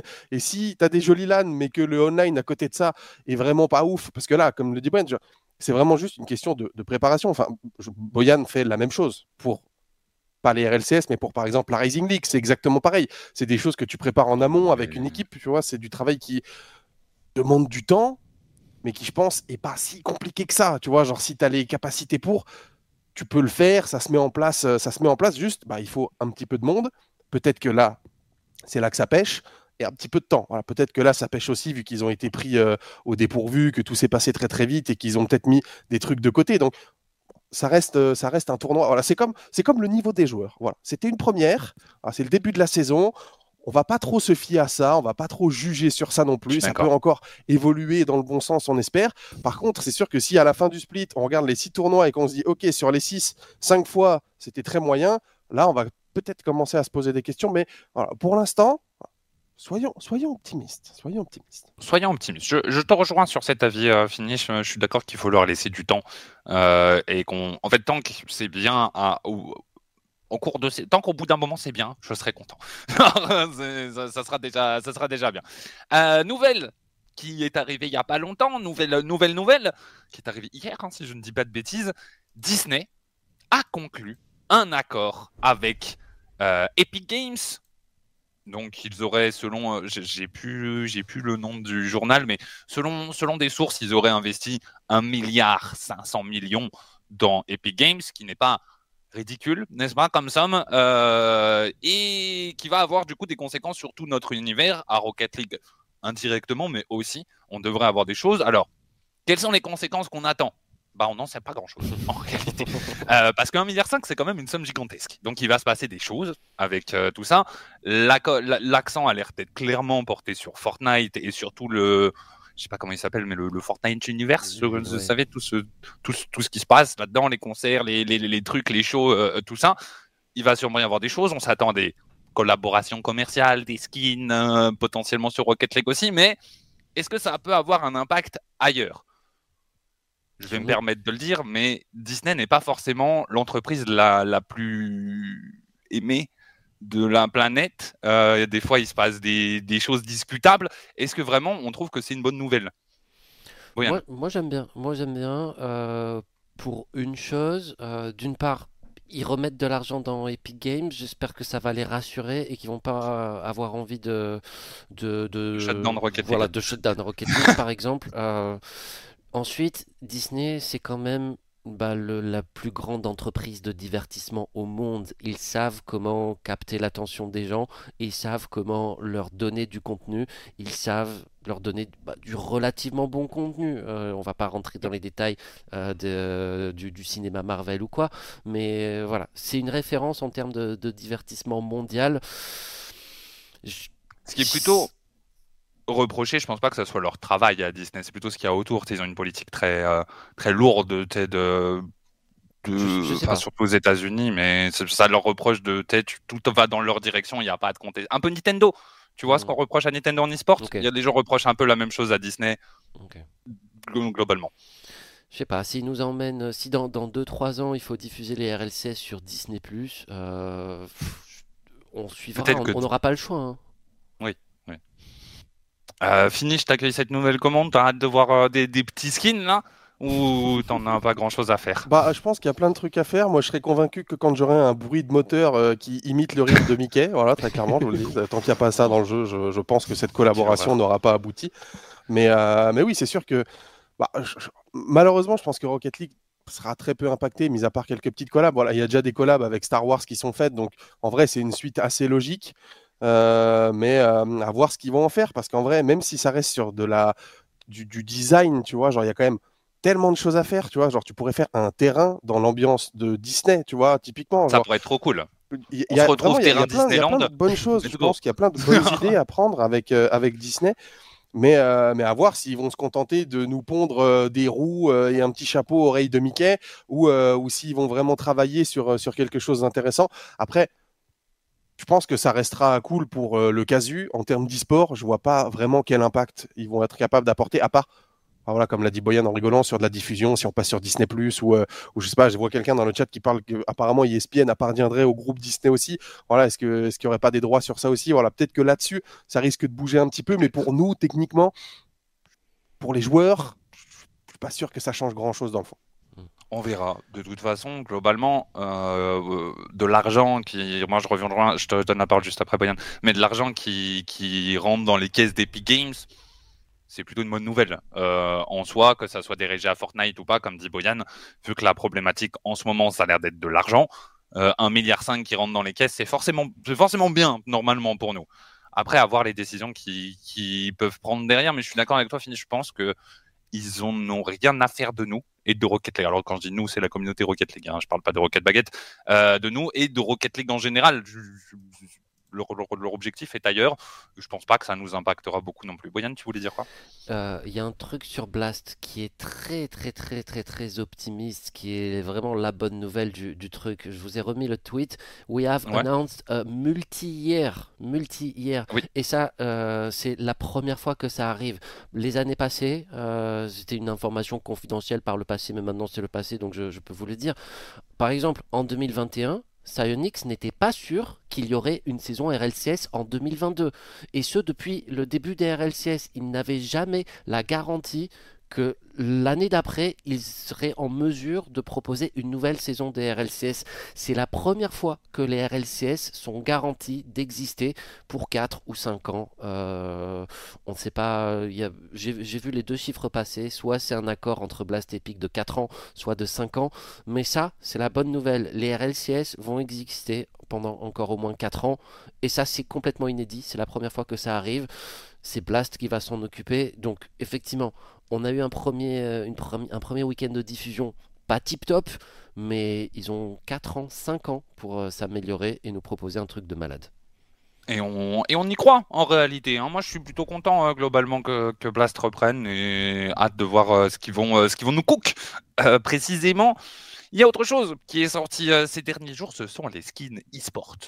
Et je vous propose, messieurs, de faire un petit, euh, un petit top et un petit flop. Vous prenez vos trois skins préférés, vous nous les dites, euh, et vous prenez vos trois skins que vous trouvez les plus ratés, les plus moches, les plus blés, euh, et, vous, et vous nous les dites aussi tout simplement.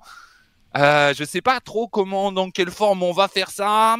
On va commencer par le positif, parce qu'on aime bien ce qui est positif. Pour commencer, Finish, tu as fait un tweet récemment euh, là-dessus, où tu as partagé nos deux top 3, je pense. Euh, mais je vais te laisser quand même citer un des skins que tu aimes bien, ton préféré, pas ton préféré, un, un des top 3. Allez, je vais me veux. lancer et euh, je vais dire, euh, bah, je vais dire BDS, voilà, tout simplement. Euh, comme on avait Cassio tout à l'heure, on va commencer par, par BDS. Non, qui... tout ton top 3, finish. Tout mon top 3, allez, j'envoie tout, tout mon top 3. 3. BDS en premier. Alors oui, qui ressemble un petit peu à celui de la saison dernière, c'est vrai, mais il est ultra clean et c'est le seul qui a une peinture un petit peu perle comme ça, genre.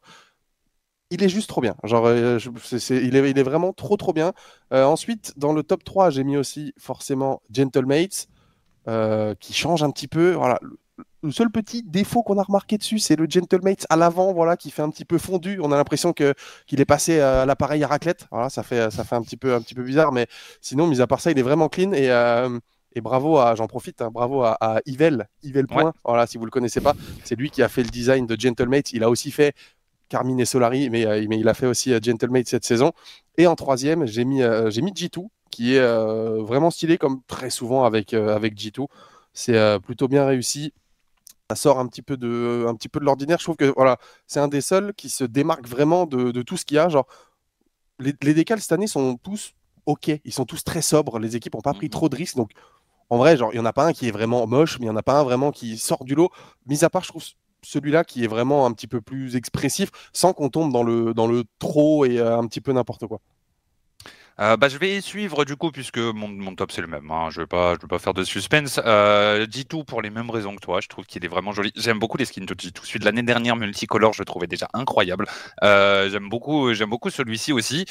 J'ai mis, j'ai mis BDS aussi. J'ai mis Gentlemate aussi.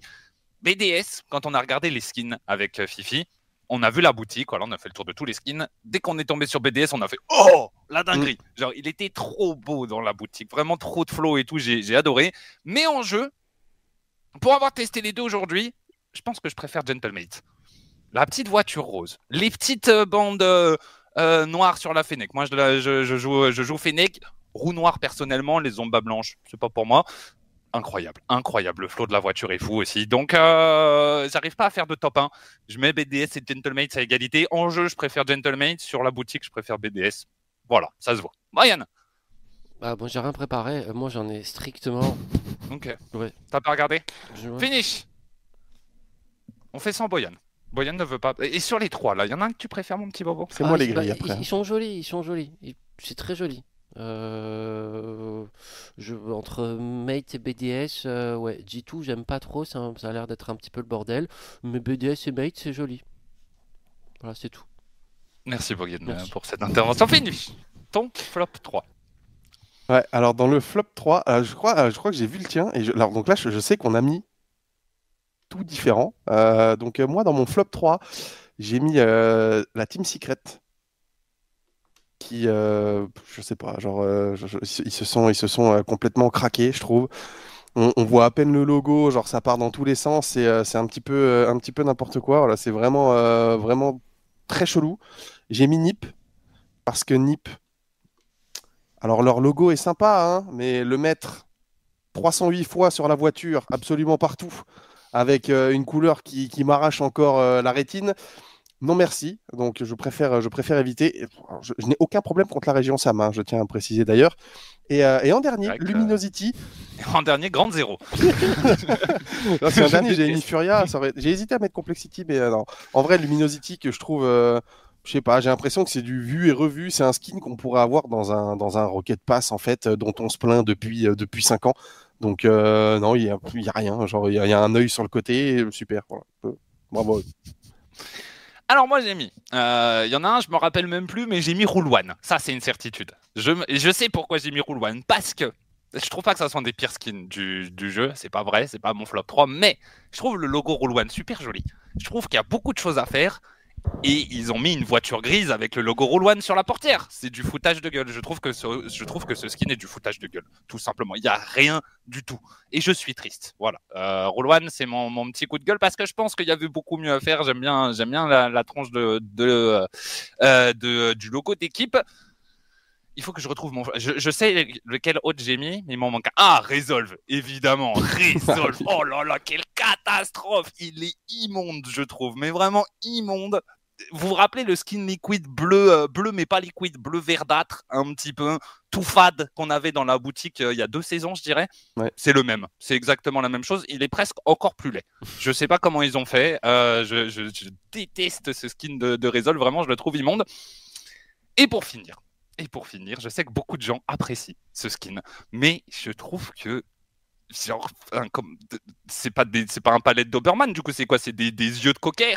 C'est des, qu'est-ce qui se passe? Des yeux de Labrador? Non mais il y a rien dans ce skin. Les couleurs vont pas. Palacium, il a vu ce skin, il a fait une syncope. Je vous le dis. Y a, rien n'est rien n'est ensemble. Il y a plein de couleurs différentes. C'est un bordel pas possible. On comprend rien sur le skin. Et il y a des gens qui trouvent que c'est un banger. Je suis offusqué euh, par l'absence de goût en fait évidente des gens. Voilà. Et en fait, le, le décal de Moist, on dirait des, des gens qui ont. En fait, c'est les murs après une partie de Splatoon, en fait. Non mais oui, oui, oui, je suis d'accord, je suis d'accord. Il y a deux Ils couleurs qui sont partie de affrontées. Splatoon, ils l'ont mis sur une octane et ils se sont dit Ah super les gars, on rajoute Moist et c'est bon, on a notre banger. Tu vois. Je, Non, je suis non, entièrement d'accord.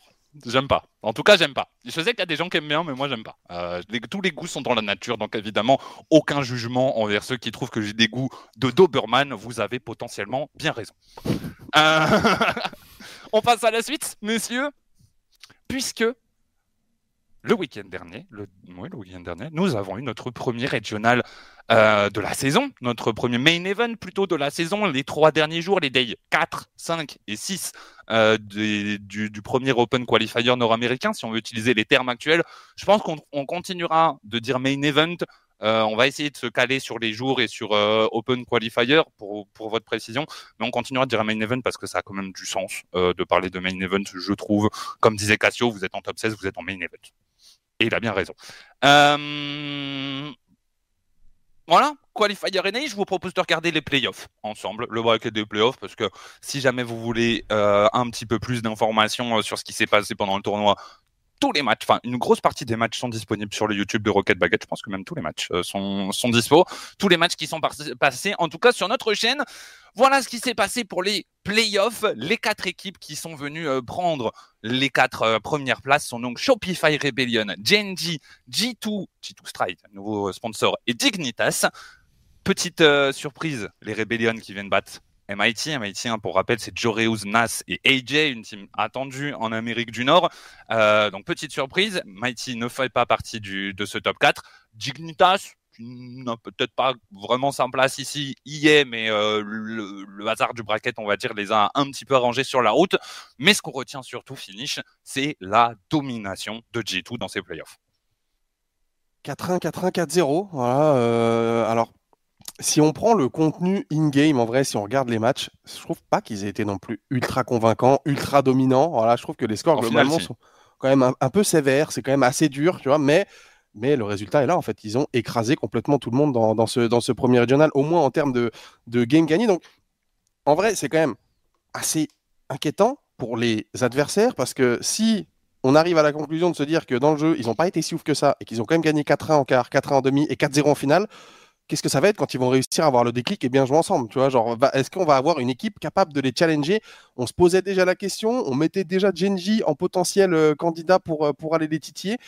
Il va falloir, euh, il va falloir être fort hein, côté, côté Genji pour aller chercher une très bonne équipe de G2. Je pense que ça va pas être facile.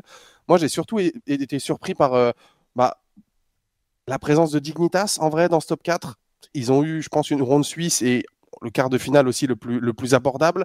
Je suis pas sûr qu'ils soient capables de réguler un top 4. C'est pas une équipe que je mets dans mon top 4, en tout cas, que je vois aller euh, au, Major. On va peut-être être surpris, mais, euh, mais euh, j'ai pas été spécialement convaincu par, euh, par Dig.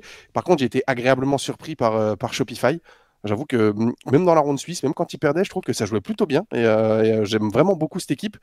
Et je suis inquiet pour MIT parce qu'on on avait dit oui, Joreuse, il commence toujours bien ses saisons. S'il commence par un quart de finale, qu'est-ce que ça va être pour la suite, les amis? Qu'est-ce que ça va être pour la suite? Peut-être que cette fois-ci, Dureus, euh, il va mal commencer sa saison euh, et qu'il va, monter, il, va, monter en puissance. Euh, peut-être, peut-être. Ou, peut-être que Dureus est un joueur de ronde suisse uniquement. MIT qui roule sur tout le monde en ronde suisse, 3-0, pas de problème. Ils sont premiers, ils sont devant G2. Mm. et puis, ouais, contre Shopify Rebellion, bah, ça choque. Je pense que Nas a pris la, pression. Il nous a mis un de ces CSC qui n'est pas digne d'un vainqueur de Saltmine, complètement dans la panique. Ça s'est vraiment ressenti, je trouve. Je pense que je me fais pas trop de soucis pour eux. Euh, ils sont juste passés à côté de leur première. Shopify Rebellion, par contre, ils ont très très bien joué. Du coup, mais euh, bon, contre Genji, ils se sont fait fesser. Quoi. Il n'y avait pas vraiment d'illusion sur l'issue de cette rencontre. Tu l'as casté, euh, Bashi, je crois, leur, leur demi-finale. Euh, ouais, je suis d'accord avec vous sur euh, Dignitas. Luminosity m'a plutôt bien, euh, m'a plutôt bien surpris. Rittles, Magic Bear, ça, ça, ça, joue, ça joue toujours. Ils ont joué deux fois à G2 pendant le week-end, pas de chance, une fois en ronde suisse et là en quart de finale. Mais c'est peut-être elle la quatrième équipe NA. On va voir effectivement comment, comment ça se passe. là, là où je reviendrai, moi, G2 a exterminé Genji en finale quand même. Je suis d'accord avec Finish que ça joue pas en tout cas sur la ronde suisse, sur le début des playoffs, c'était un peu laborieux, G2. Genre, euh, ils étaient un peu perdus sur le terrain, on aurait dit. Mais je me demande s'ils n'étaient pas à moitié en train de troll parce qu'ils ont éclaté Genji, vraiment. Avec un style de jeu très désorganisé, hein. full cut, full, vitesse de jeu, full hard challenge. Genji a rien pu faire. Ils se sont fait manger, vraiment. Hein. La, finale, c'était très surprenant qu'il y ait si peu match. On en a parlé en pré-show avec Boyan de ce match. On disait qu'on pensait que Genji serait vainqueur parce qu'ils sont justement plus organisés. Mais qu'est-ce qu'ils sont plus lents, surtout. Euh, en les voyant jouer, ça a été, euh, assez, assez flagrant. Donc Genji et G2, moi je les vois un poil au-dessus, un, bon pas, une classe au-dessus en vrai de tous les autres. Peut-être que MIT fait partie aussi de cette euh, classe un petit peu, un petit peu supérieure en NA. les autres, Rebellion va, va, falloir confirmer quand même, c'est un petit peu tôt. J'ai trouvé que Justin était vraiment fragile euh, mécaniquement parlant. Dignitas, pour moi, ils ont, ils ont rien à faire ici non plus. Euh, mais on va voir, euh, on va voir comment ça va se passer. Par contre, pour l'instant, Genji n'est pas capable d'aller affronter G2 et ça fait un peu peur en réalité parce que pour la suite, j'espère qu'ils vont trouver des solutions. Mais je suis pas super rassuré. Après, comme on a beaucoup dit, on est sur un début de saison. Il y a eu qu'un seul régional qui sait ce qui se passera plus tard en réalité. Peut-être que les GNG étaient euh, fatigués à la fin, ils en, ils en pouvaient plus, euh, ils, voilà, ils ont ils ont pas réussi à se mettre dans leur match et que le week-end prochain ils vont tout éclater. On verra en réalité. Euh, pas, pas grand chose de, pas de conclusion définitive à lâcher pour l'instant en tout cas, Boyan Ils sont passés à côté, hein, Genty, très clairement. Apparently Jack, on l'a, on l'avait relevé. Hein. Il a, je l'avais jamais vu aussi mal jouer. Euh, je, Ouais. sais, je, je sais pas ce qui lui a pris. Euh, Mais Est-ce que c'est G2 qui l'a fait mal jouer ou est-ce qu'il jouait déjà mal avant ou est-ce que non, non, euh, demi- que sur ce match? En demi-finale, c'était bien, ouais, je, je, je ne me l'explique pas. Euh, je pense bah, sur Rocket League, on, on peut vraiment avoir même- ça assez souvent. hein. Même First Killer en vrai, hein. aucun challenge de gagner et tout, il était perdu First Killer Mais aussi. je pense, tu je vois, pense mais- que quand, quand tu as ton capitaine qui euh, commence à faire n'importe... À mon avis, un joueur comme Jack, euh, s'il commence à faire nimp, ses coéquipiers sont obligés de faire nimp aussi parce Mm. que je pense que ça déséquilibre toute l'équipe. Potentiellement, effectivement. Euh, autre chose à dire sur ce premier régional NA, messieurs? Nope. Non. Non. Eh ben, on découvrira un petit peu. Moi, je rajouterais quand même qu'on a des, des jeunes équipes qui arrivent, euh, des joueurs un petit peu différents de ce qu'on a l'habitude de voir des années et des années en NA. On n'en pouvait plus. Voilà, je pense à Pirates on the Boat, euh, je pense à Snowman, je pense même à Toupie Separs, mine de rien, même s'ils ont déjà fait la saison dernière. C'est pas les joueurs qui étaient là euh, devant de la scène pendant des années euh, avant. On a une renou- un renouvellement qui est cool en réalité sur la scène NA et qui, qui fait du bien à regarder. Moi, j'ai vraiment apprécié ce, ce week-end de, de, de RLCS. En même temps, c'était la rentrée, c'est normal qu'on apprécie. On attendait que ça.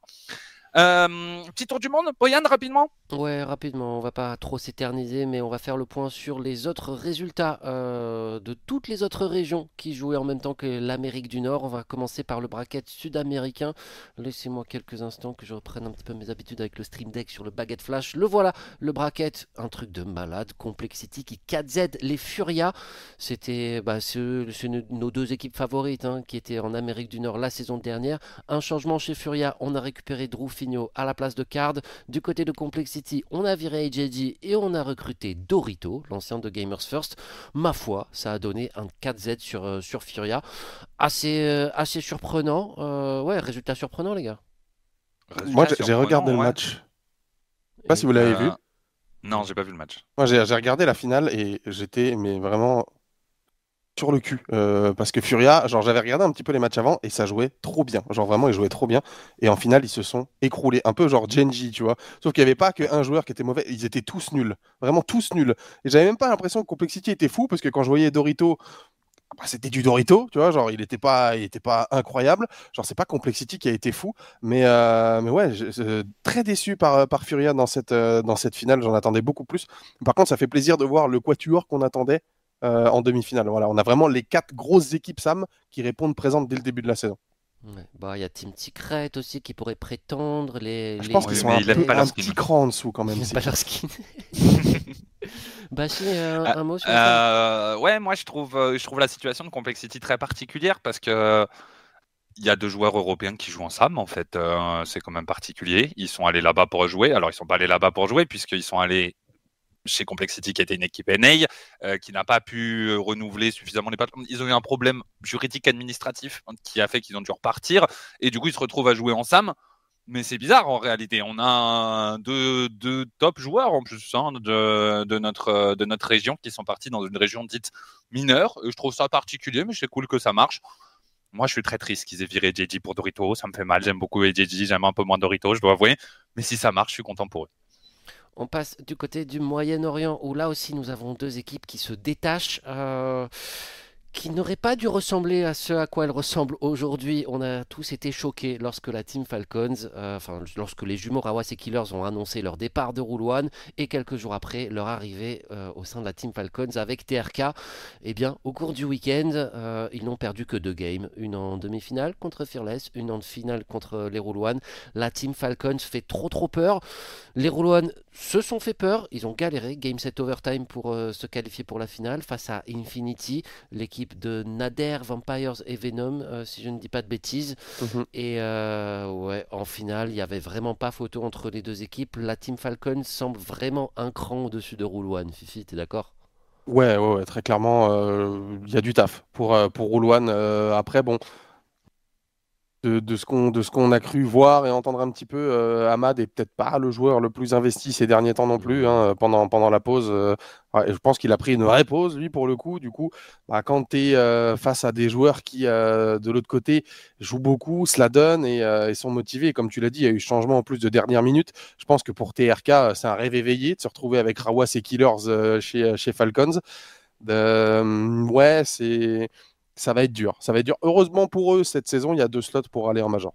C'est ça qui fait toute la différence. Mais les Falcons, on les voit aller très très loin au major euh, et au World hein, Ouais, une équipe, euh, une équipe vraiment dangereuse. Je les voyais déjà aller loin avec Newpo en réalité, mais, mais une équipe, euh, une équipe dangereuse. J'espère que Newpo va, va s'en sortir d'ailleurs parce que c'est aussi un joueur qu'on a envie de voir en, mm. en dire en Arabie Saoudite, mais en MENA plutôt. voilà. Après Falcon, pour l'instant, je suis entièrement d'accord avec Finish. Une équipe prête, qui a envie d'être, qui a envie d'être là, qui, qui a 100% envie d'être là en tout cas, par rapport à une équipe qui était un peu moins prête, on va dire. On passe à l'Océanie. Euh, bah là, c'est les Power qui ont remporté ce premier régional face aux Pioneers. Vous retrouvez toujours à peu près les, mêmes noms. Au sein de Power, je ne sais plus quel est le trio, mais je sais qu'il y a Torsos. tout, le monde a euh, changé en plus là-bas. Oui, oui, tous ces. Ils, ils ont tous brassé les équipes. Il y a Torsos Banana Head, je crois. Euh, non, non, je veux pas. Vous avez les informations dans Pinch sur notre chaîne YouTube. Euh, c'est moi qui présente. Mais voilà, Torsos, il était là. Je vous dis la même chose que dans Pinch. Il jouait les Worlds en 2017.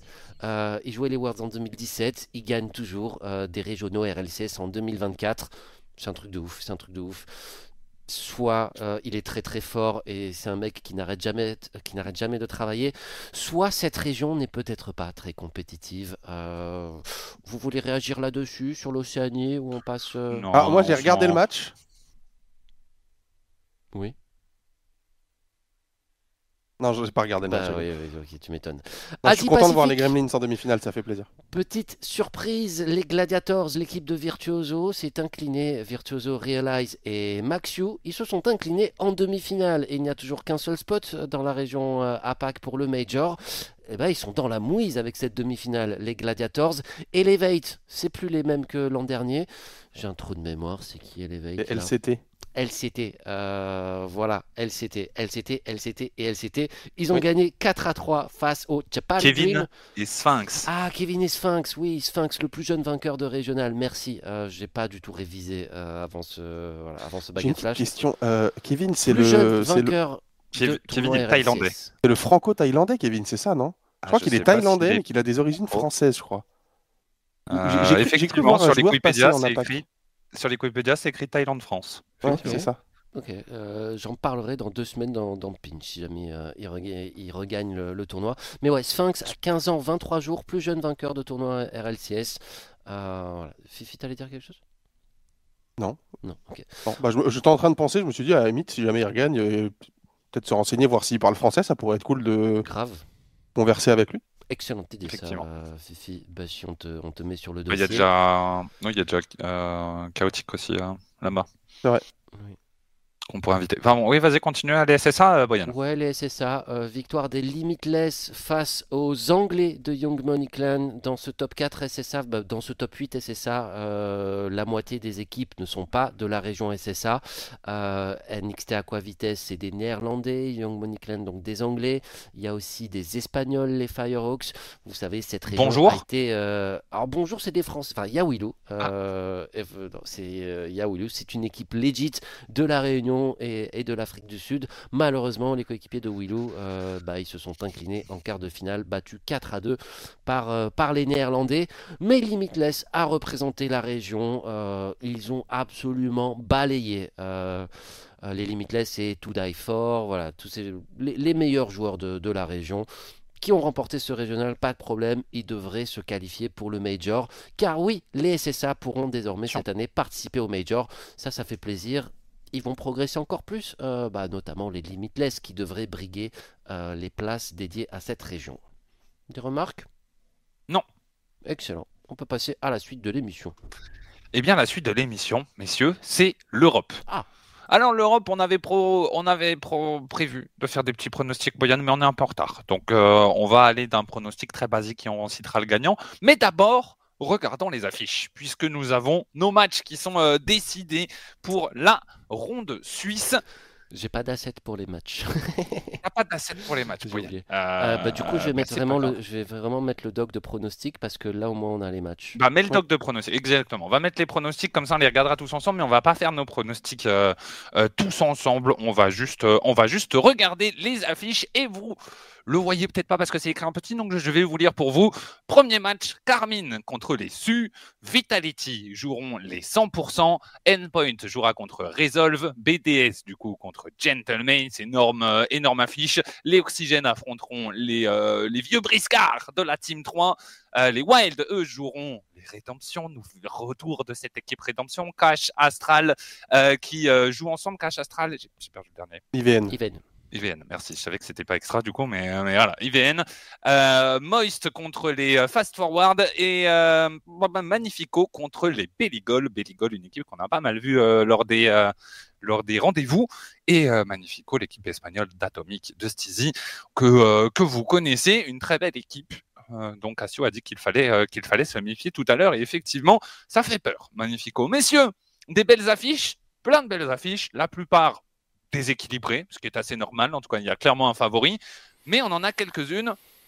C'est pas si simple en réalité. Évidemment, on va se pencher en premier sur BDS contre Gentlemates.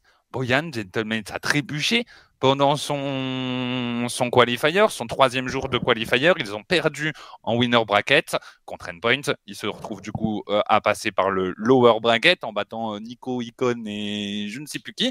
Euh, et Mats Gray, Gray, ouais. Matt Gray, merci. Euh, et du coup, il se retrouve contre BDS maintenant. Le match est incroyable. On commence déjà avec deux des équipes qu'on verrait potentiellement dans le top 4 en réalité. C'est le, bah, les aléas des qualifiers. C'est ce ce qui est exigé presque par Epic Games euh, en ayant établi ce format. Donc, euh, bah, c'est, parti. Après, voilà, c'est le premier tour de la ronde suisse. Le match n'est pas éliminatoire, mais euh, moi, je me frotte les mains. hein. Le, ça va être le premier match. C'est celui qu'on va diffuser à 17h. J'ai juste envie de- Probablement. de, de les voir en découdre. J'ai eu la confirmation, j'ai demandé à John, euh, c'est bien le match qui sera, qui sera sur le mainstream. Euh, bah, c'est trop trop bien. Je me suis mis au cast, bien sûr. Euh, je me régale, je vis ma meilleure vie. Bah, Étrange. Bizarre, je fais bizarre. toujours le premier et le dernier. Euh, Oui. C'est vrai. C'est vrai. C'est vrai. pas Tu ma vas pas faute faire- si tu vas pas ne pas le faire sinon- comme c'est bien. C'est Oui. marrant parce que moi j'ai vu que j'avais le deuxième et le troisième, je crois. C'est bizarre ça aussi. Euh, le premier, c'est fini, je crois hein, d'ailleurs. euh, si dis- Non, je si crois que c'est pas moi de le deuxième et le troisième. Ah ouais? Bon, bah peut-être c'est moi. Non, c'est pas. On verra, on verra. Euh, finish, justement. Boyan Moi, je trouve qu'il y a une autre affiche qui est tendue euh, dans, dans ce bracket, c'est les Wild contre Redemption. Oui. C'est le deuxième match le plus, sur le papier en tout cas, le plus serré. Évidemment, il y a Endpoint Resolve, on en parlera juste après. Ouais, Finish, euh, ouais, je suis Wild ouais. Redemption. Ouais, il y a- il y a ces trois affiches-là, deux équipes qui sont affrontées pendant le Day3 du qualifier. Wild a gagné, Wild a battu Redemption, il les avait envoyés en loser bracket et pas en loser bracket euh, final où tu as un match à gagner pour te qualifier, en loser bracket où tu dois gagner 3 BO5 derrière pour te qualifier. Donc euh, ils ont eu un petit peu de chemin à faire. Ils ont notamment croisé euh, The Who, hein, Parka, Kisai et, Forest Redemption, mais une équipe. On, adore Astral, mais désolé, moi j'y crois pas du tout en cette équipe. Je, suis, désolé, je, n'ai que très peu d'espoir en cette équipe. Je, trouve que déjà IVN la saison dernière était un peu sur la pente descendante et je suis pas rassuré de, de ce que je peux voir d'IVN. Et, euh, et Astral Cash, c'est des bons joueurs, mais en fait le problème c'est que c'est un peu la team de joueurs dont personne ne voulait en fait. Tu vois Donc euh, c'est c'est compliqué de réussir à, à créer quelque chose parce que t'es pas ensemble par choix premier, tu es ensemble un peu parce que, bah vas-y, tu es, dans les bons joueurs, mais personne plus haut a voulu de toi, donc tu te retrouves à faire cette équipe-là. En plus de base, comme l'a dit Bashi, ça n'était pas censé être IVN, c'était censé être extra, donc ça a changé, euh, ça a changé juste avant la, la, deadline pour s'inscrire, donc encore plus de bordel. Je, je, je, je, suis pas sûr qu'ils arrivent à, quoi que ce soit, et cette équipe de Wild, eh ben, euh, eh ben, il y a du, il y a du jeune, euh, du jeune talent européen, comme, euh, comme on en a déjà vu sortir, euh, du tempo qu'on a déjà vu un petit peu l'année dernière avec c'est Sadominus masse. qui est très bon. Il y a, euh, il y a Emile Wald, voilà, dont, on- dont, dont les gens qui sont sur le stream de Kedop ont probablement déjà entendu parler, pas forcément en bien d'ailleurs, mais, mais il est plutôt bon, Emile Wald en vrai. Ah, Ça va être sa première après un RLCS, donc à voir comment il va Mm. réagir à la pression, bien Puis en évidemment. 3v3, euh, discutable. hein. Moi, je l'ai affronté en 3v3 avec Econ et Pisky, on leur a mis 6-0 à lui à Zamberg, hein, attention. Ah, il, est, il, pas si mauvais. Il est pas si mauvais. Je, je- je pense que le, le point faible de leur équipe, c'est le troisième joueur, c'est euh, Rai Erixi, l'espagnol, qui, euh, bah, qui était avec Nas et Scrub l'année dernière du côté de chez SK, avec qui ça n'a pas fonctionné, qui lui aussi, je crois, va faire ses grands débuts euh, sur, un, sur un top 16 RLCS. Donc, euh, à voir. Cette équipe, ça peut, être le petit caillou dans la chaussure. Tu vois, ça peut, ça peut être un petit peu chiant à jouer. Euh, et du coup, évidemment, Endpoint se retrouve contre les Resolve Boyan, euh, deux équipes avec un niveau extrêmement similaire Ouais. en réalité. hein, les Resolve de Noazaki, de euh, Rizirs et de Louis P. Euh, tu penses que et Endpoint, euh, Crispy, Breezy et Triton. Euh, Non. c'est ça. Hein, je- Arju, Euh, Mitten et Smokers. Arju Mitten, Arju, c'est ouais, les, c'est les Monkeys. Oh, j'arrive pas à me le mettre dans la tête que c'est les Monkeys. Ouais. C'est incroyable. J'ai posé la question à Econ au moins 40 fois depuis le début du, du premier week-end du week-end dernier. C'est qui déjà Endpoint? Je, je n'arrive pas à me le mettre dans la tête. Je ne sais pas pourquoi. Euh, du coup, match compliqué, Boyan. Euh, tu vois qui s'en sortir? Euh, ils n'ont pas changé, hein, les, les endpoints, du coup, les ex-Monkeys. C'est le- la seule Ils équipe ont qui n'a pas changé. changé Ah, C'était pas Parce ça Ils ont fini la saison avec Riziers. Ah, Ah oui, c'est vrai. À la place de C'est qui Arjo. qui vient de rentrer? C'est Smoke Arjo, Ah, ouais. C'est Arjo qui. euh, qui a été remplacé par Riziers, qui a été remplacé par Arju. Ok. Euh, je- Il sera peut-être remplacé par Riziers au prochain split. Euh, restez informés. N'est pas impossible. bah, c'est le match le plus serré. Euh, Ils ont montré de belles choses, les Noazaki, Louis Periziers, euh, bah, dans les tournois de rendez-vous. Ils en ont remporté un ou deux. Je crois qu'ils ont remporté le dernier, si je ne dis pas de bêtises.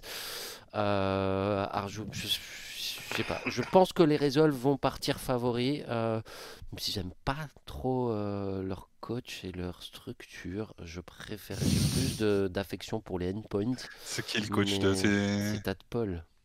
Ah oh, oh. Il a fait, il a fait parler de lui d'ailleurs. Qui pendant a les fait parler de lui pendant le qualifier, effectivement. Euh, bah, comme euh, Comme une- d'habitude. Oui, comme d'habitude, vraiment. Donc, euh, je sais pas. Je pense sur le papier, c'est plus frais. Noazaki, Noazaki Riziers, j'aime beaucoup. Louis P, euh, bah, comme tout espagnol, c'est très irrégulier, mais ça peut jouer très très bien. Euh, je pense qu'ils ont le meilleur potentiel, les Resolve, pour cette rencontre. En tout cas, je pense que c'est une équipe Resolve qui peut faire un top 6 sur le Moi, je trouve euh, que le seul bon joueur sur ces 6, c'est Smokez. Euh, J'ai beaucoup de colère en moi, beaucoup de colère, envers euh, Noazaki et Rizirs, qui sont incapables de tirer dans les buts. C'est insupportable. Alors, ils sont mécaniquement très forts. Incroyable, des air dribbles c'est maîtrisé, ils sont excellents, mais il n'y a jamais de geste décisif, il n'y a pas de, il a pas de, on je vais le dire avec des mots pas très polis, mais on se fait chier en les regardant jouer. Euh, et je suis désolé, mais c'est réel parce qu'en fait, leur torticolis, leur, leur, leur petit dribble, machin, Ronaldinho devant les cages, bah en fait, finalement, ça fait qu'il n'y a pas de rythme, il se passe jamais rien. Le, match avance pas, la balle reste là, et je j'aime pas voir les résultats jouer. Je trouve qu'ils ont beaucoup de mal à, à finir une action. En fait, en réalité, je trouve qu'ils ont beaucoup de talent, mais je les trouve pas bons encore. Voilà, je, trouve que ça reste du potentiel et que c'est pas encore du, bon niveau. Alors que Smokies, j'aime beaucoup. Je dois avouer, je trouve que c'est un excellent joueur, euh, très mécanique aussi, mais beaucoup plus clutch, beaucoup plus capable de marquer dans des situations difficiles. J'aime beaucoup Smokies et je trouve qu'il est bien accompagné par, euh, euh, Mitten surtout. Arjou, j'ai un peu plus de mal, mais il y a de l'expérience dans cette équipe, ça joue. Moi, je n'enterrerai pas les endpoints. Très clairement, dans ce match, même, je mettrais peut-être une pièce sur eux en réalité. Je pense qu'on va avoir des jolies confrontations entre ces trois-là. Il y aura vraiment des choses très intéressantes à suivre, en tout cas. On verra. De toute façon, Boyan et moi, on n'est pas d'accord. Donc, c'est bien de dire que c'est un match serré. C'est ça qui, ça qui va être bien pour ces, euh, ces premières confrontations. Dans les autres matchs, Fifi, je pense qu'on était d'accord avec moi. Il n'y a pas beaucoup de, de, de matchs serrés sur le papier, en tout cas. Ouais. Je Ouais, pense non. que Belligol va éclater Magnifico. Non Magnifico, ah, faut arrêter. Faut arrêter. Magnifique. Qui- Moi, je te dis, ils vont faire demi-finale sur ce régional. Ça va, ça va bégayer. hein. C'est pas possible. C'est pas Non, possible. mais Boyan, là, tu laisses, tu laisses ta haine d'Atomic prendre le pas sur, euh, Ah oui. sur ta réflexion. Non, mais très clairement, très clairement. Oui. C'est qui le troisième Steezy Oui. Ouais. Steezy- Alors, c'est une équipe composée de, de personnes euh, pas forcément appréciables. Voilà, bah, à gérer. Tox, il est très gentil, non? Oui, bah, il y a Tox, oui, mais je veux dire après, c'est vrai qu'Atomic et Steezy, euh, en termes d'attitude, voilà. Euh, tous les joueurs ont été jeunes, tous les joueurs ont fait des erreurs. Eux, pour l'instant, bon, Steezy est encore jeune, mais Atomic, il a beau grandir. Pour l'instant, on- l'évolution, elle n'est pas plaît. forcément très, très positive. Mais, euh, mais voilà, peut-être que, peut-être que son expérience l'a raté chez G1 avec tous les problèmes qu'il a eu. Peut-être que ça l'a fait changer, on ne sait pas, ça fait longtemps qu'on l'a pas vu. Non. Boyan, laisse-lui une cinquième Non. chance hein, de, te, de te convaincre. mais, euh, mais en vrai, en vrai, c'est une équipe qui, qui est très belle sur le papier. Enfin, c'est, c'est, ça joue bien. Et ils l'ont déjà montré au flip and spin. Ils avaient perdu contre BDS, mais ça jouait plutôt bien, tu vois. Donc, euh, Là Ils où j'ai peur, c'est faire une équipe éclater qui par est- Speed. C'est une équipe qui est fragile. S'ils perdent une contre-perf, C'est ça. ça risque de, de détruire Oui. leur split. En Première contre-perf, c'est- la saison est finie. C'est exactement ça. C'est ça, mais c'est possible que leur première contre-perf, elle arrive au Major. Tu vois, c'est possible aussi. c'est Euh, possible que leur première contre-perf n'arrive jamais et qu'ils finissent champion du monde. Non, mais. Non, mais euh, on- bah, peut-être pas champion du monde, mais moi, je, je pense que sur les- la liste des 16 équipes qu'on a là, Magnifico est la plus probable pour aller battre un Vita, un Carmine, un BDS ou un Gentlemate. Sur le papier, c'est la meilleure, le meilleur candidat pour le faire, je pense. Je suis assez d'accord. Moi, je pense que c'est forward. Il y a peut-être Moist. Peut-être Moist en vrai. Ouais, Moist, ça joue, hein. Moist, ça joue, ça joue fort. On n'en a pas parlé effectivement de Moist, mais la plupart des gens qui donnent leurs avis, qui font leurs pronostics, euh, des, des, des joueurs qui jouent en ranked, de, de- de- de- des gens qui scream, etc., mettent souvent Moist assez haut. Je pense qu'on peut s'attendre à un Moist qui, qui clique en, en ce début de saison, euh, en réalité. T'en penses quoi, Fifi? Ouais, je suis, euh, je suis, je suis assez d'accord. Moi, c'est une équipe que je trouve qu'on en a pas, on en parle pas beaucoup. Voilà, on- je, je trouve même qu'on parle plus d'oxygène que de Moist, assez, assez étonnamment parfois. Mais euh, ouais, euh, bah, disons que Rezi, c'est vraiment le choix de Joyo. Donc, euh, Ouais. il a été très bon en fin de saison dernière et vraiment, euh, Joyo, c'était une volonté pour lui de, de team avec, euh, avec Rezi. Et, euh, et Oali est un très bon joueur, encore une fois, qui, pour l'instant, dans sa carrière, bah, a pas forcément été toujours soit très bien accompagné, soit a eu beaucoup de chance. Donc là, il a deux coéquipiers qui semblent plutôt stables, contrairement à son début de saison dernière où ça avait bien commencé et malheureusement pour lui, ça s'est très vite terminé. Euh, je pense que euh, sont capables d'aller chercher euh, du, top 4 euh, du côté de du côté de Moïse. Effectivement, c'est euh, c'est les six équipes, hein, je pense, qui- qu'il faudra euh, vraiment surveiller euh, dans, dans ce régional, mais toute surprise peut arriver encore. On verra, on verra après vendredi où est-ce qu'on en sera, après demain, où est-ce qu'on en sera, et, et, quelles équipes auront réussi à traverser cette, cette première phase, cette phase de ronde suisse. Messieurs, je vous propose de passer au pronostic. Vu qu'on ne fait pas les pronostics complets, je vous propose juste de dire votre gagnant à votre avis, on va faire ça rapidement. De toute façon, on n'a pas vu les équipes jouer. Ça sort de quasiment nulle part. Euh, Enfin, si, on les a vu jouer, mais dans des BO3, contre des équipes qu'elles ont éclatées. Donc, l'intérêt était très limité. Euh, donc, ça sortira un petit peu de nulle part. Donc, je vous propose d'y aller franco. hein, de toute façon, je commence. Allons-y. Et euh, je vais être euh, en termes d'originalité sur un score de 0 sur 100, Mhm. puisque je vais dire nos actuels champions du monde, la Team Vitality. Je pense qu'ils vont pas être très forts.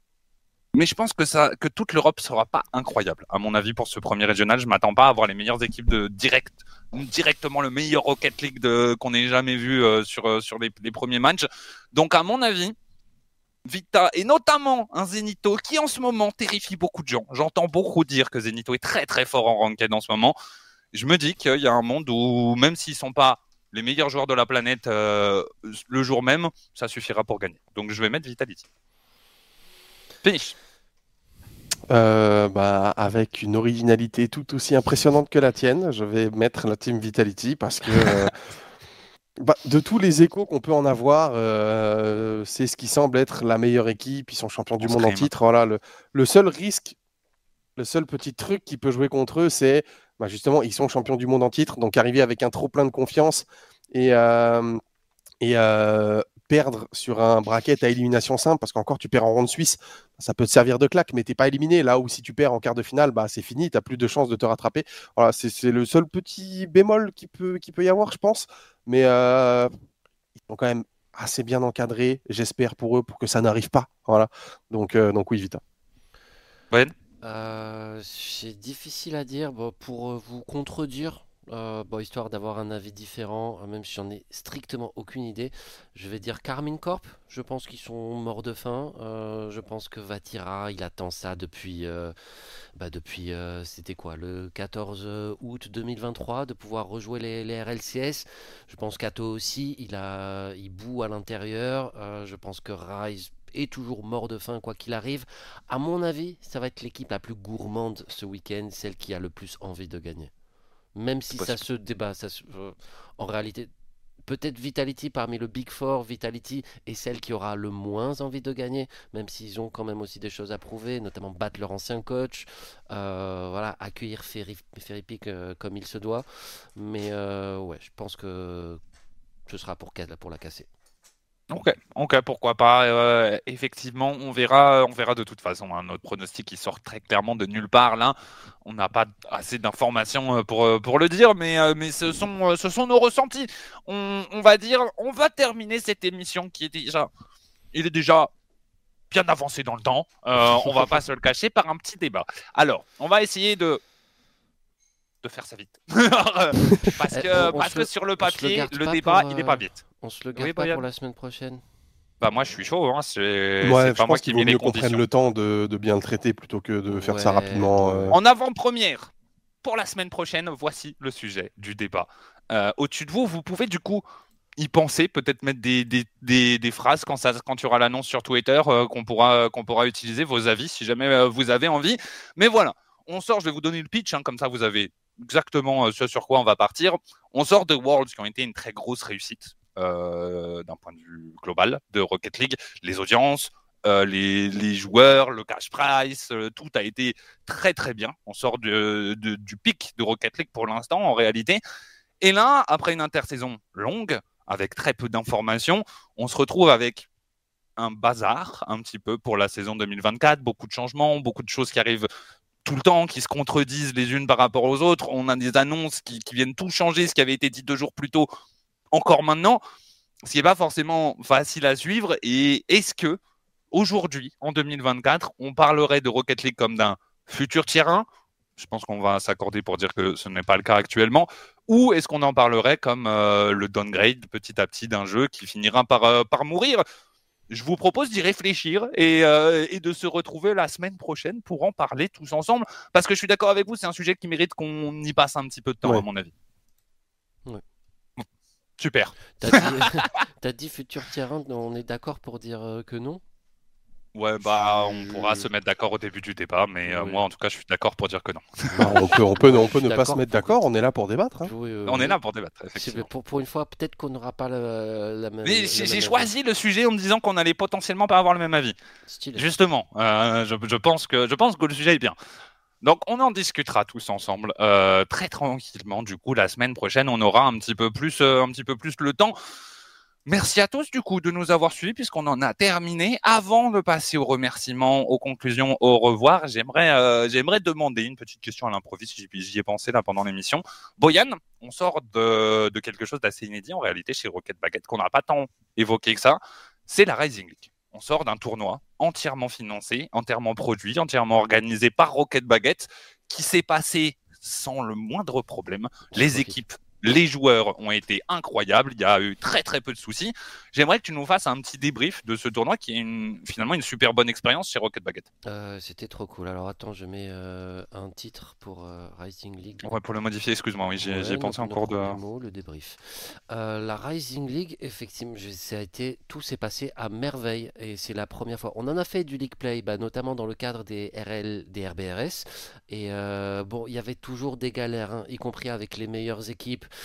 Ça faisait un petit moment qu'on n'en avait pas fait. Euh, et ouais, à l'annonce de cette Rising League, on a vu des joueurs qu'on n'attendait pas forcément. Euh, bah, je pense euh, aux Solari, voilà, qui sont venus participer à cette compétition. Et je ne sais pas si c'est l'effet K-Dop ou si c'est juste bah, une forme de maturité parmi les subtops francophones, mais tout le monde a joué le jeu, toutes les équipes, alors elles se sont toutes inscrites à trois joueurs, mais avant la fin de la première semaine, tout le monde avait rajouté au moins un sub pour être sûr de pouvoir jouer. Et, euh, et voilà, les mecs, toutes les équipes, les 8 équipes ont été absolument extraordinaires. En termes de production, tout s'est très très bien passé. Tous les matchs ont commencé à l'heure, enfin même avec, avec de l'avance, tout s'est bien enchaîné. On n'a pas eu de longue pause. Le travail de Palladium, bien évidemment, qui a rendu cette compétition belle, euh, très très belle, comme euh, tout ce que nous avons fait, comme tout ce que nous faisons chez Rocket Baguette, parce que Merci, nous La chance d'avoir euh, un mec comme Palacium qui est un, juste un, pur génie du graphisme dans l'e-sport. Et euh, bah, Sparta a fait un travail extraordinaire. Il a admin tout seul, il a tout géré tout seul, la communication avec les 8 équipes. Ce qui est ok, tu vois, pour organiser un, un BO5 par semaine. Euh, mais voilà, il l'a fait de manière très carrée. Il a eu ses contacts, tout a été super bien organisé. Euh, donc ouais, une expérience vraiment superbe. On va refaire une Rising League, c'est sûr. Je sais pas quand, mais, euh, mais on va y travailler. Et euh, ouais, ça a été de la bombe. Eh ben super, merci. Voilà, je voulais partir sur un. on a- J'ai l'impression qu'on a, on a beaucoup été négatif pendant ce paquet de flash. J'avais envie de partir sur un petit, euh, un petit, euh, un petit peu de positif, mais qu'on soit tous contents. Demain, c'est le début des RLCS européens. On se retrouve à 17h, Ryan Petit pré-show à 16h30 Ok, donc on se retrouve bien à 17h parce que j'ai l'impression que les horaires changent. Ouais, non, Euh, donc je me pose ouais, des questions, mais alors, c'est normalement bon. c'est 17h. Ouais, ouais, 17h Ok. vendredi, samedi, dimanche. C'est pré-show à 16h30 exactement. Et du coup, euh, les RLCS européens en direct en français sur Rocket Baguette. On se chargera de diffuser euh, les matchs comme d'habitude, comme vous en avez l'habitude sur Rocket Baguette. Vous pourrez aussi suivre normalement euh, les chaînes euh, des teams. Euh, les, les chaînes des teams directement, Kameto pour la Carmine, euh, Fury pour Vita, euh, Gotaga, Squeezie, je ne sais pas, pour, euh, pour pour Gentlemates, Gotaga, ok, euh, pour Gentlemates, etc., etc. BTS, c'est sur leur chaîne euh, directement, je crois, et toutes les équipes ont leur petite chaîne. Si vous voulez plus d'informations sur les streams des chaînes, vous pouvez retrouver sur Wikipédia tous les streams de toutes les équipes qui sont qualifiées. Donc vous pouvez aller checker là-bas. Et on vous souhaite euh, bah, tous de passer une bonne soirée. Euh, on se retrouve du coup demain pour le début des RLCS. Des bisous tout le monde. Merci d'avoir été avec nous. Pardon. Ciao tout le monde.